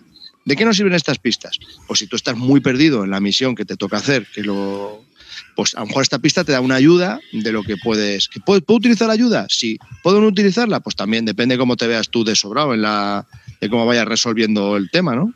Entonces, pues bueno, te van dando como una especie de ayuditas y unas, eh, el, indicador de tiempo, la tarjeta propia también viene el indicador de tiempo diciendo no, no leer hasta que no hayan pasado 10 minutos o cuarto de hora, así, ¿no? Dan una serie, entonces, pues te van como guiando un poco por si te has perdido o por si necesitas que te... Es que está muy perdido, que te ayuden un poco porque no sabes por dónde van los tiros. ¿Cómo está de dificultad? Pues de dificultad la veo bastante bien eh, no se ajusta la del 2 y la del 4, es decir, la más fácil a mí me parecido la más difícil, la más difícil pues me ha parecido un nivel medio, pero, son bastante chungas. ¿Que son fáciles de hacer en el tiempo? Está ahí, ahí, ¿eh? es, bastante complicado. Es un juego de, de 3 a 5 jugadores. Yo creo que con 2 se puede jugar. Con 5 es mucha gente, porque al final son cosas que tienes que desplegar por la mesa y a lo mejor pues no todo se puede mirar a la vez o lo que sea y es muy divertido. Se te pasa la hora de tiempo minutos. Es muy, muy entretenido. Eh, no es apto para niños, simplemente porque la mecánica que tienes que desarrollar para ello, pues no a veces, no siempre es tan fácil como para que un niño lo pueda eh, resolver, ¿no? Porque pone, según la caja, pone a más de, de 16 años. La verdad que me parece acertado. Y bueno, es una hora de tiempo, cada misión es una hora. ¿Y puedo volver a jugar la misión? Pues no. Evidentemente no. Tienes para cuatro misiones y ya está. Esto es lo que hay. Eh, sé que para ese van a sacar una expansión en la que van a sacar solo la misión y necesitas el codificador de la caja base. Pues irán sacando más misiones, que ya lo dijeron, que con el codificador te valdría. Y bueno, la verdad que es muy interesante, son las misiones son bastante chulas. Y bueno, pues la verdad que es muy interesante, me ha gustado mucho, las hemos logrado sacar y algunas fuera de tiempo, pero bueno, pues eh, muy interesante, la verdad. Y para un día esto es familiar o quedar con otra pareja, una pareja dos, o sea, cuatro personas, me parece una forma de perder el tiempo muy, muy amena. ¿Qué es? ¿Para cuatro? De tres a cinco, pero vamos, para cuatro está bien.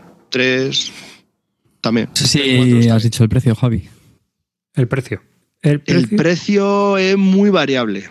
Yo lo he llegado a ver hasta por 67. No, no, me refería al del Kingdom Monster, ah. Javi. Perdona, es que no se lo he dicho, pero es que se os entrecorta. Ah. Entonces no lo he oído, es que no oigo bien todo. Eh, eh, yo lo he visto en, tienda, en tienda física por 67 y lo he visto también por 30 y pico. Entonces, pues bueno, ahí está, hay un baremo bastante o sangrado total o bien. Joder. Qué diferencia, ¿no? 40-45, sí, sí, sí. 40-45. 40-45 lo podéis encontrar. A me parece un pelín caro, pero la verdad es que son cuatro horas de entretenimiento que las vas a jugar y, al final lo sacas, ¿eh? O sea, no es, muy difícil no sacarlo. Sí, 40 euros. Porque con las salidas al final te lo dicen. Está bien, pero de verdad que es, muy recomendable. ¿eh? Si vas tú para un, dos parejas ahí que estén, no sepan qué hacer y, y le guste pensar, tampoco tienes que pensar muchísimo. Es una orgía. Pero vamos.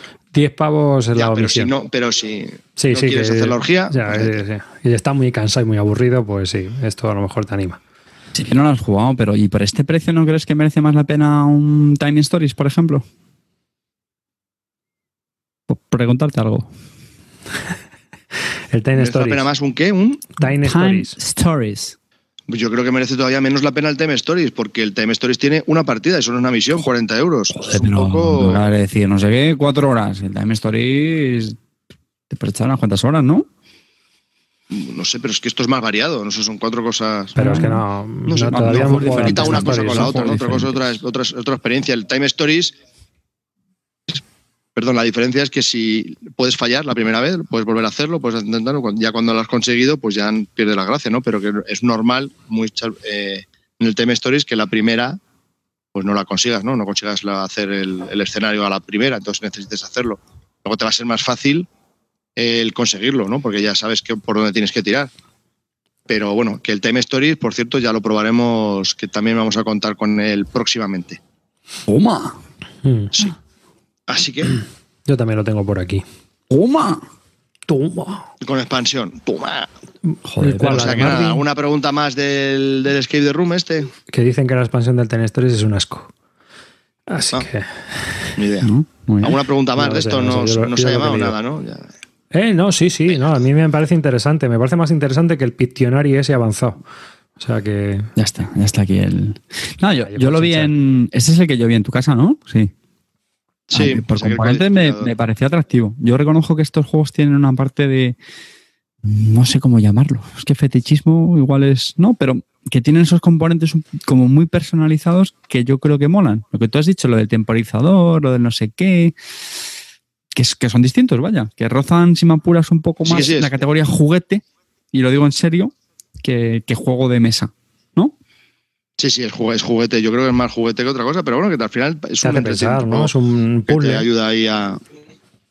Es como el juego este de una para el iPad. Que es una hora que estás pensando entre cuatro ahí. No, pues mira, tú haces esto, no sé qué. Pues yo espera que yo. Ah, hostia, y has mirado esto, no. Ah, pues espera, yo voy a tocar aquí. No, espera, pues esto. ¿Y esto qué quiere decir? Sí, que estás entretenido y pues pasas un rato. No tiene por qué ser todo. Lo que sí os voy a dar es, una pista a todos, a todos. Os voy a dar una pista a todos los oyentes.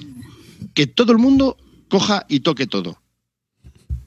Es decir, si yo abro el sobre y saco, por ejemplo, una carta, que no me quede yo con la carta. O sea, que la carta la mire yo, como la quiera mirar, y te la pase a ti, y que tú también la mires de todas las formas posibles y por haber. Porque ya nos pasó que me quedé yo con una cosa y no le di la vuelta a la cosa y la cosa por el otro lado. Y dije, vamos, no me jodas, anormal. Y me echaron una puta bronca. No, no he dicho ni qué cosa es ni nada. Si no, o sea, eso. Da igual. Da igual. No sé, que los papeles, por ejemplo, un papel que tiene dos caras, pues si solo miras una cara, pues tío, eres gilipollas. Por ejemplo. Entonces, pues claro, si solo mira uno y no tiene todo el rato la cosa en la mano, tú estás con una cosa en la mano y te dicen, oye, ¿y eso que tienes en la mano? Le das la vuelta y dices, hostia. Pues es verdad. Pues pasan, esas cosas pasan. Entonces mi recomendación es que todo el mundo, todo y que haya distintas opiniones, ¿no? que nadie se quede con algo en propiedad, que, se, que fluya todo, como un porrete, que fluya, que se comparte todo. Qué normal. Escape the Room, el porro. Bueno, pues, Pues ahora eso. vamos a entrar en nuestra sección de sensaciones, ¿no? Hablamos de sensaciones. Sí, un rapidito, así, una, una, una ráfaga. Bueno, yo voy a hablar de sensaciones. Eh, probé dos juegos que salieron por Berkami, los dos. Eh, uno es Walking on the Moon, que está hecho también por un bloguero, youtuber, o, bueno, hace de todo, ¿no? me parece, ¿no? No- Dos maracas de 10. Entonces, eh, Walking on the Moon es un juego de carreras que es de, me parece que de 2 a 5 jugadores, creo. A ver, lo tenía yo por aquí y lo he perdido. Verás tú. Espérate, un segundo, por favor. Ay, Dios mío, he perdido el enlace. No sé qué he estado viendo del Kingdom Death Monster o algo y, y ya lo he perdido. He perdido el enlace, Dios mío, esto es un infierno, he perdido el enlace, joder. Ya te digo. Pues el Walking on the Moon. Aquí está. Vale, ya Trata de arrancarlo. De 2 a 5 jugadores, de media hora, 45 minutos de duración. Y bueno, eh, es un juego autopublicado, por decirlo de alguna manera. Eh, lo publicó la editorial 2 de 10 esta y eh, salió por Berkami.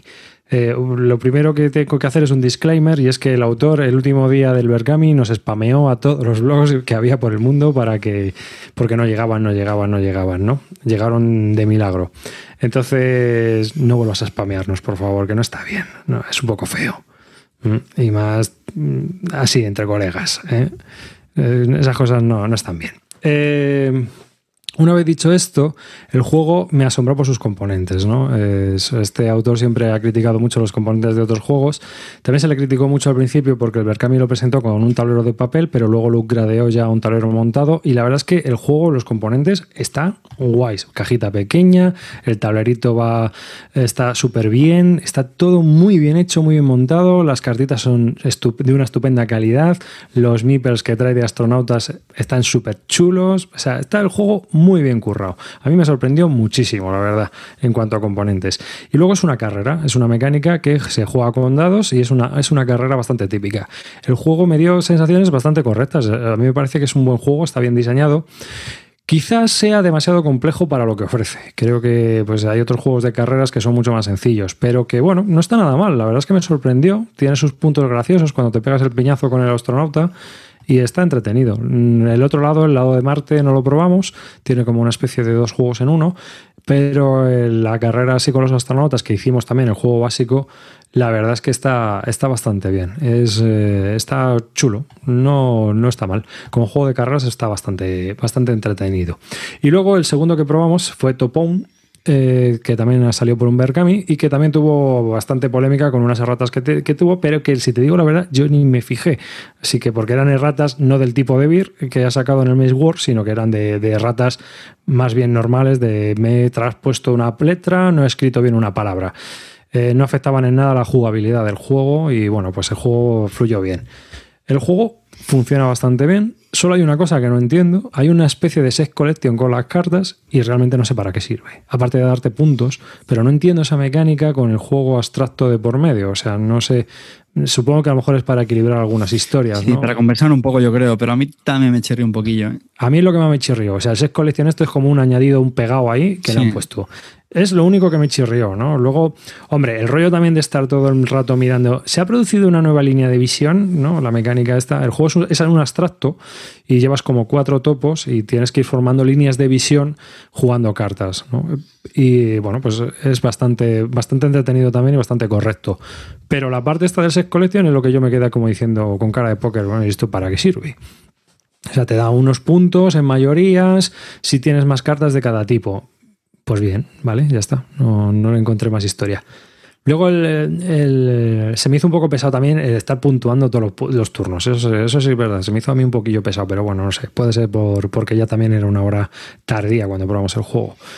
Eh, por lo demás, pues bueno, pues son sensaciones. El juego pues está curioso. Y también de componentes, alucinante. El diseño es acojonante, está súper bien implementado, la producción. Ahí se nota mucho la profesionalidad de Pedro Soto también. Y la verdad es que, vamos, o sea, alucinante en ese aspecto. Ese aspecto también muy currado, muy currado. Mm. Vosotros habéis probado, ¿no? El Tupón también. Sí. Sí. A mí me gustó bastante Sí, también. me sumo a tu opinión, ¿eh? Sí. Me parece un juego correcto. Me correcto. A ver, el juego está muy bien. Es un juego No, abstracto. no, o sea, correcto, bien. Bien, lo que pasa es que juego pensando, me quedé con el correcto por lo del set collection, que al final sí es verdad que me quedé ahí un poco como. Bueno, no sé. esto para qué? Vale, ¿y esto para qué? Y luego, aunque, aunque Sí, a mí me parece que está muy bien. a, mí, me- mucho de nacional. a mí me gustó que, aunque parezca una chorrada, que para ser un juego en abstracto, luego las acciones, pues oye, tienen su integración temática, por así decirlo. O sea, tienen una correlación, lo que hacen con lo que hace pues eh, la ilustración o el título de la, de la, de la acción, vaya. Está, está majillo. Mm. Hombre, eh, las reglas lo que pasa es que hay cosas que no explican muy bien, ¿no? Hay, un poco lío ahí. Yo con las reglas la verdad es que encontré también un poco que la explicación es un poquillo liosa en algunas cosas, porque solo puedes hacer o colocar un topo o mover un o mover uno o varios topos, es que no te queda claro eh, y hasta que un poco deduces qué es lo que puedes ir haciendo y qué es lo que va afectando. Y luego el rollo también este de cada vez que se, se creen nuevas líneas de visión y una nueva visión que sí, luego te lo explica, ¿no? O sea, está un poco explicado, las reglas las encontré un poco difusas, pero también la primera partida, no sé, que tampoco le- me lo achaquéis ahí. A mí lo que más me chirrió fue lo del set collection. Eso es lo que más me dejó así como con el culo partido diciendo, pero bueno, ¿esto qué es? Pero por lo demás, el juego, pues nada, funcionaba bien. Y ya es lo único que puedo decir que es muy abstracto. Y a lo mejor si eres de... mm, O sea, el, el tema está muy pegado, por decirlo de alguna manera. ¿no? Yo creo que también eso está claro. Podían ser topos como podía ser cubos y hexágonos. Y ya está. ¿No? Mm. Y esa- esas son mis sensaciones. ¿Tenéis alguna sensación vosotros? Yo, eh, muy rápidamente, el Argent de Construction, que lo, lo volvimos a jugar, le dimos un meneo pues hace ya bastantes meses y me gustó.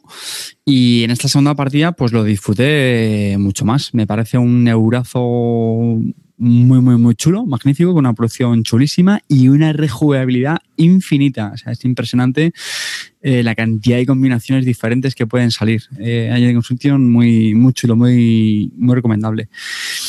Y otro juego así también, no sé si queréis que lo comentemos con más detalle en otro programa, pero el, el Imhotep, que está también ahora muy... Yo creo que lo dejamos para cuando esté Clean, que seguro que lo ha jugado. Como ya lo hemos jugado los cuatro, hablamos sobre él. Venga, pues, eh, ¿Te pues hacemos eso también. Y luego Mm. también muy rápidamente, eh, otro que jugué, el Hansa. Y diréis, ¿el Hansa de Técnica? No, no, amigos. el Hansa es El Hansa, a secas. Y, nada, pues esto es un euro de los viejunos mm, de Michael Schaff, que está también muy, muy chulo. O sea, es el típico euro de reglas muy sencillitas, de acciones muy concretas, que se ventila en una horita, pero que tiene también su, su dosis de puteillo, muy entretenido y, muy, muy interesante. Ojo, que es un pick and deliver, que estás de acá para allá. Ojo, sí, pero está, pero está bien, es no entretenido. A mí no me gustan mucho los pick and deliver, ¿eh? pero jolín, de verdad, que son de esos juegos que la un primera vez estás rato, como vaya chorradilla, pero luego le vas viendo ahí las sutilezas. eh, son de esos juegos que le ves. Es también oportunista, porque depende de dónde te dejen el barco, tú le- te puedes echar mano o no. Bueno, claro, pero los contrarios también tienen que jugar con eso, en dejarte el Claro, barco donde, claro. donde menos te interese. Mm. A mí me parece un juego, un juego bastante, bastante No, bien. Está bien, pero Sí, está bueno, bien, también está es bien. correctillo. Buen juego, ¿eh? Y bueno, ahí lo, ahí lo dejo. buen juego. Bueno, y tú, Mis Calvo, ¿tienes, sensaciones. tienes sensaciones? Tengo, sí, he jugado antiguos, he jugado a, ¿Qué, a la qué vas a Arcadia decir? Quest. que- Espera que me toco. nada, No, he jugado a la Arcadia Quest, eh, que hacía tiempo que no jugaba. He empezado una misión, o sea, una campaña con, con gente no, no jugona y bueno, la verdad que lo he recuperado del, del cajón ahí. Me gusta, me gusta bastante, me, me parece muy divertido. Y ahora a ver si termino la campaña ya una vez. Y luego el Alhambra de Dirkgen, un clasicazo, juego del año de 2003, eh, que lo recordaba mejor, fíjate. No sé, ha envejecido mal en, en- para ti. No, a lo mejor no sé, a lo mejor soy yo, eh, que estoy rarito.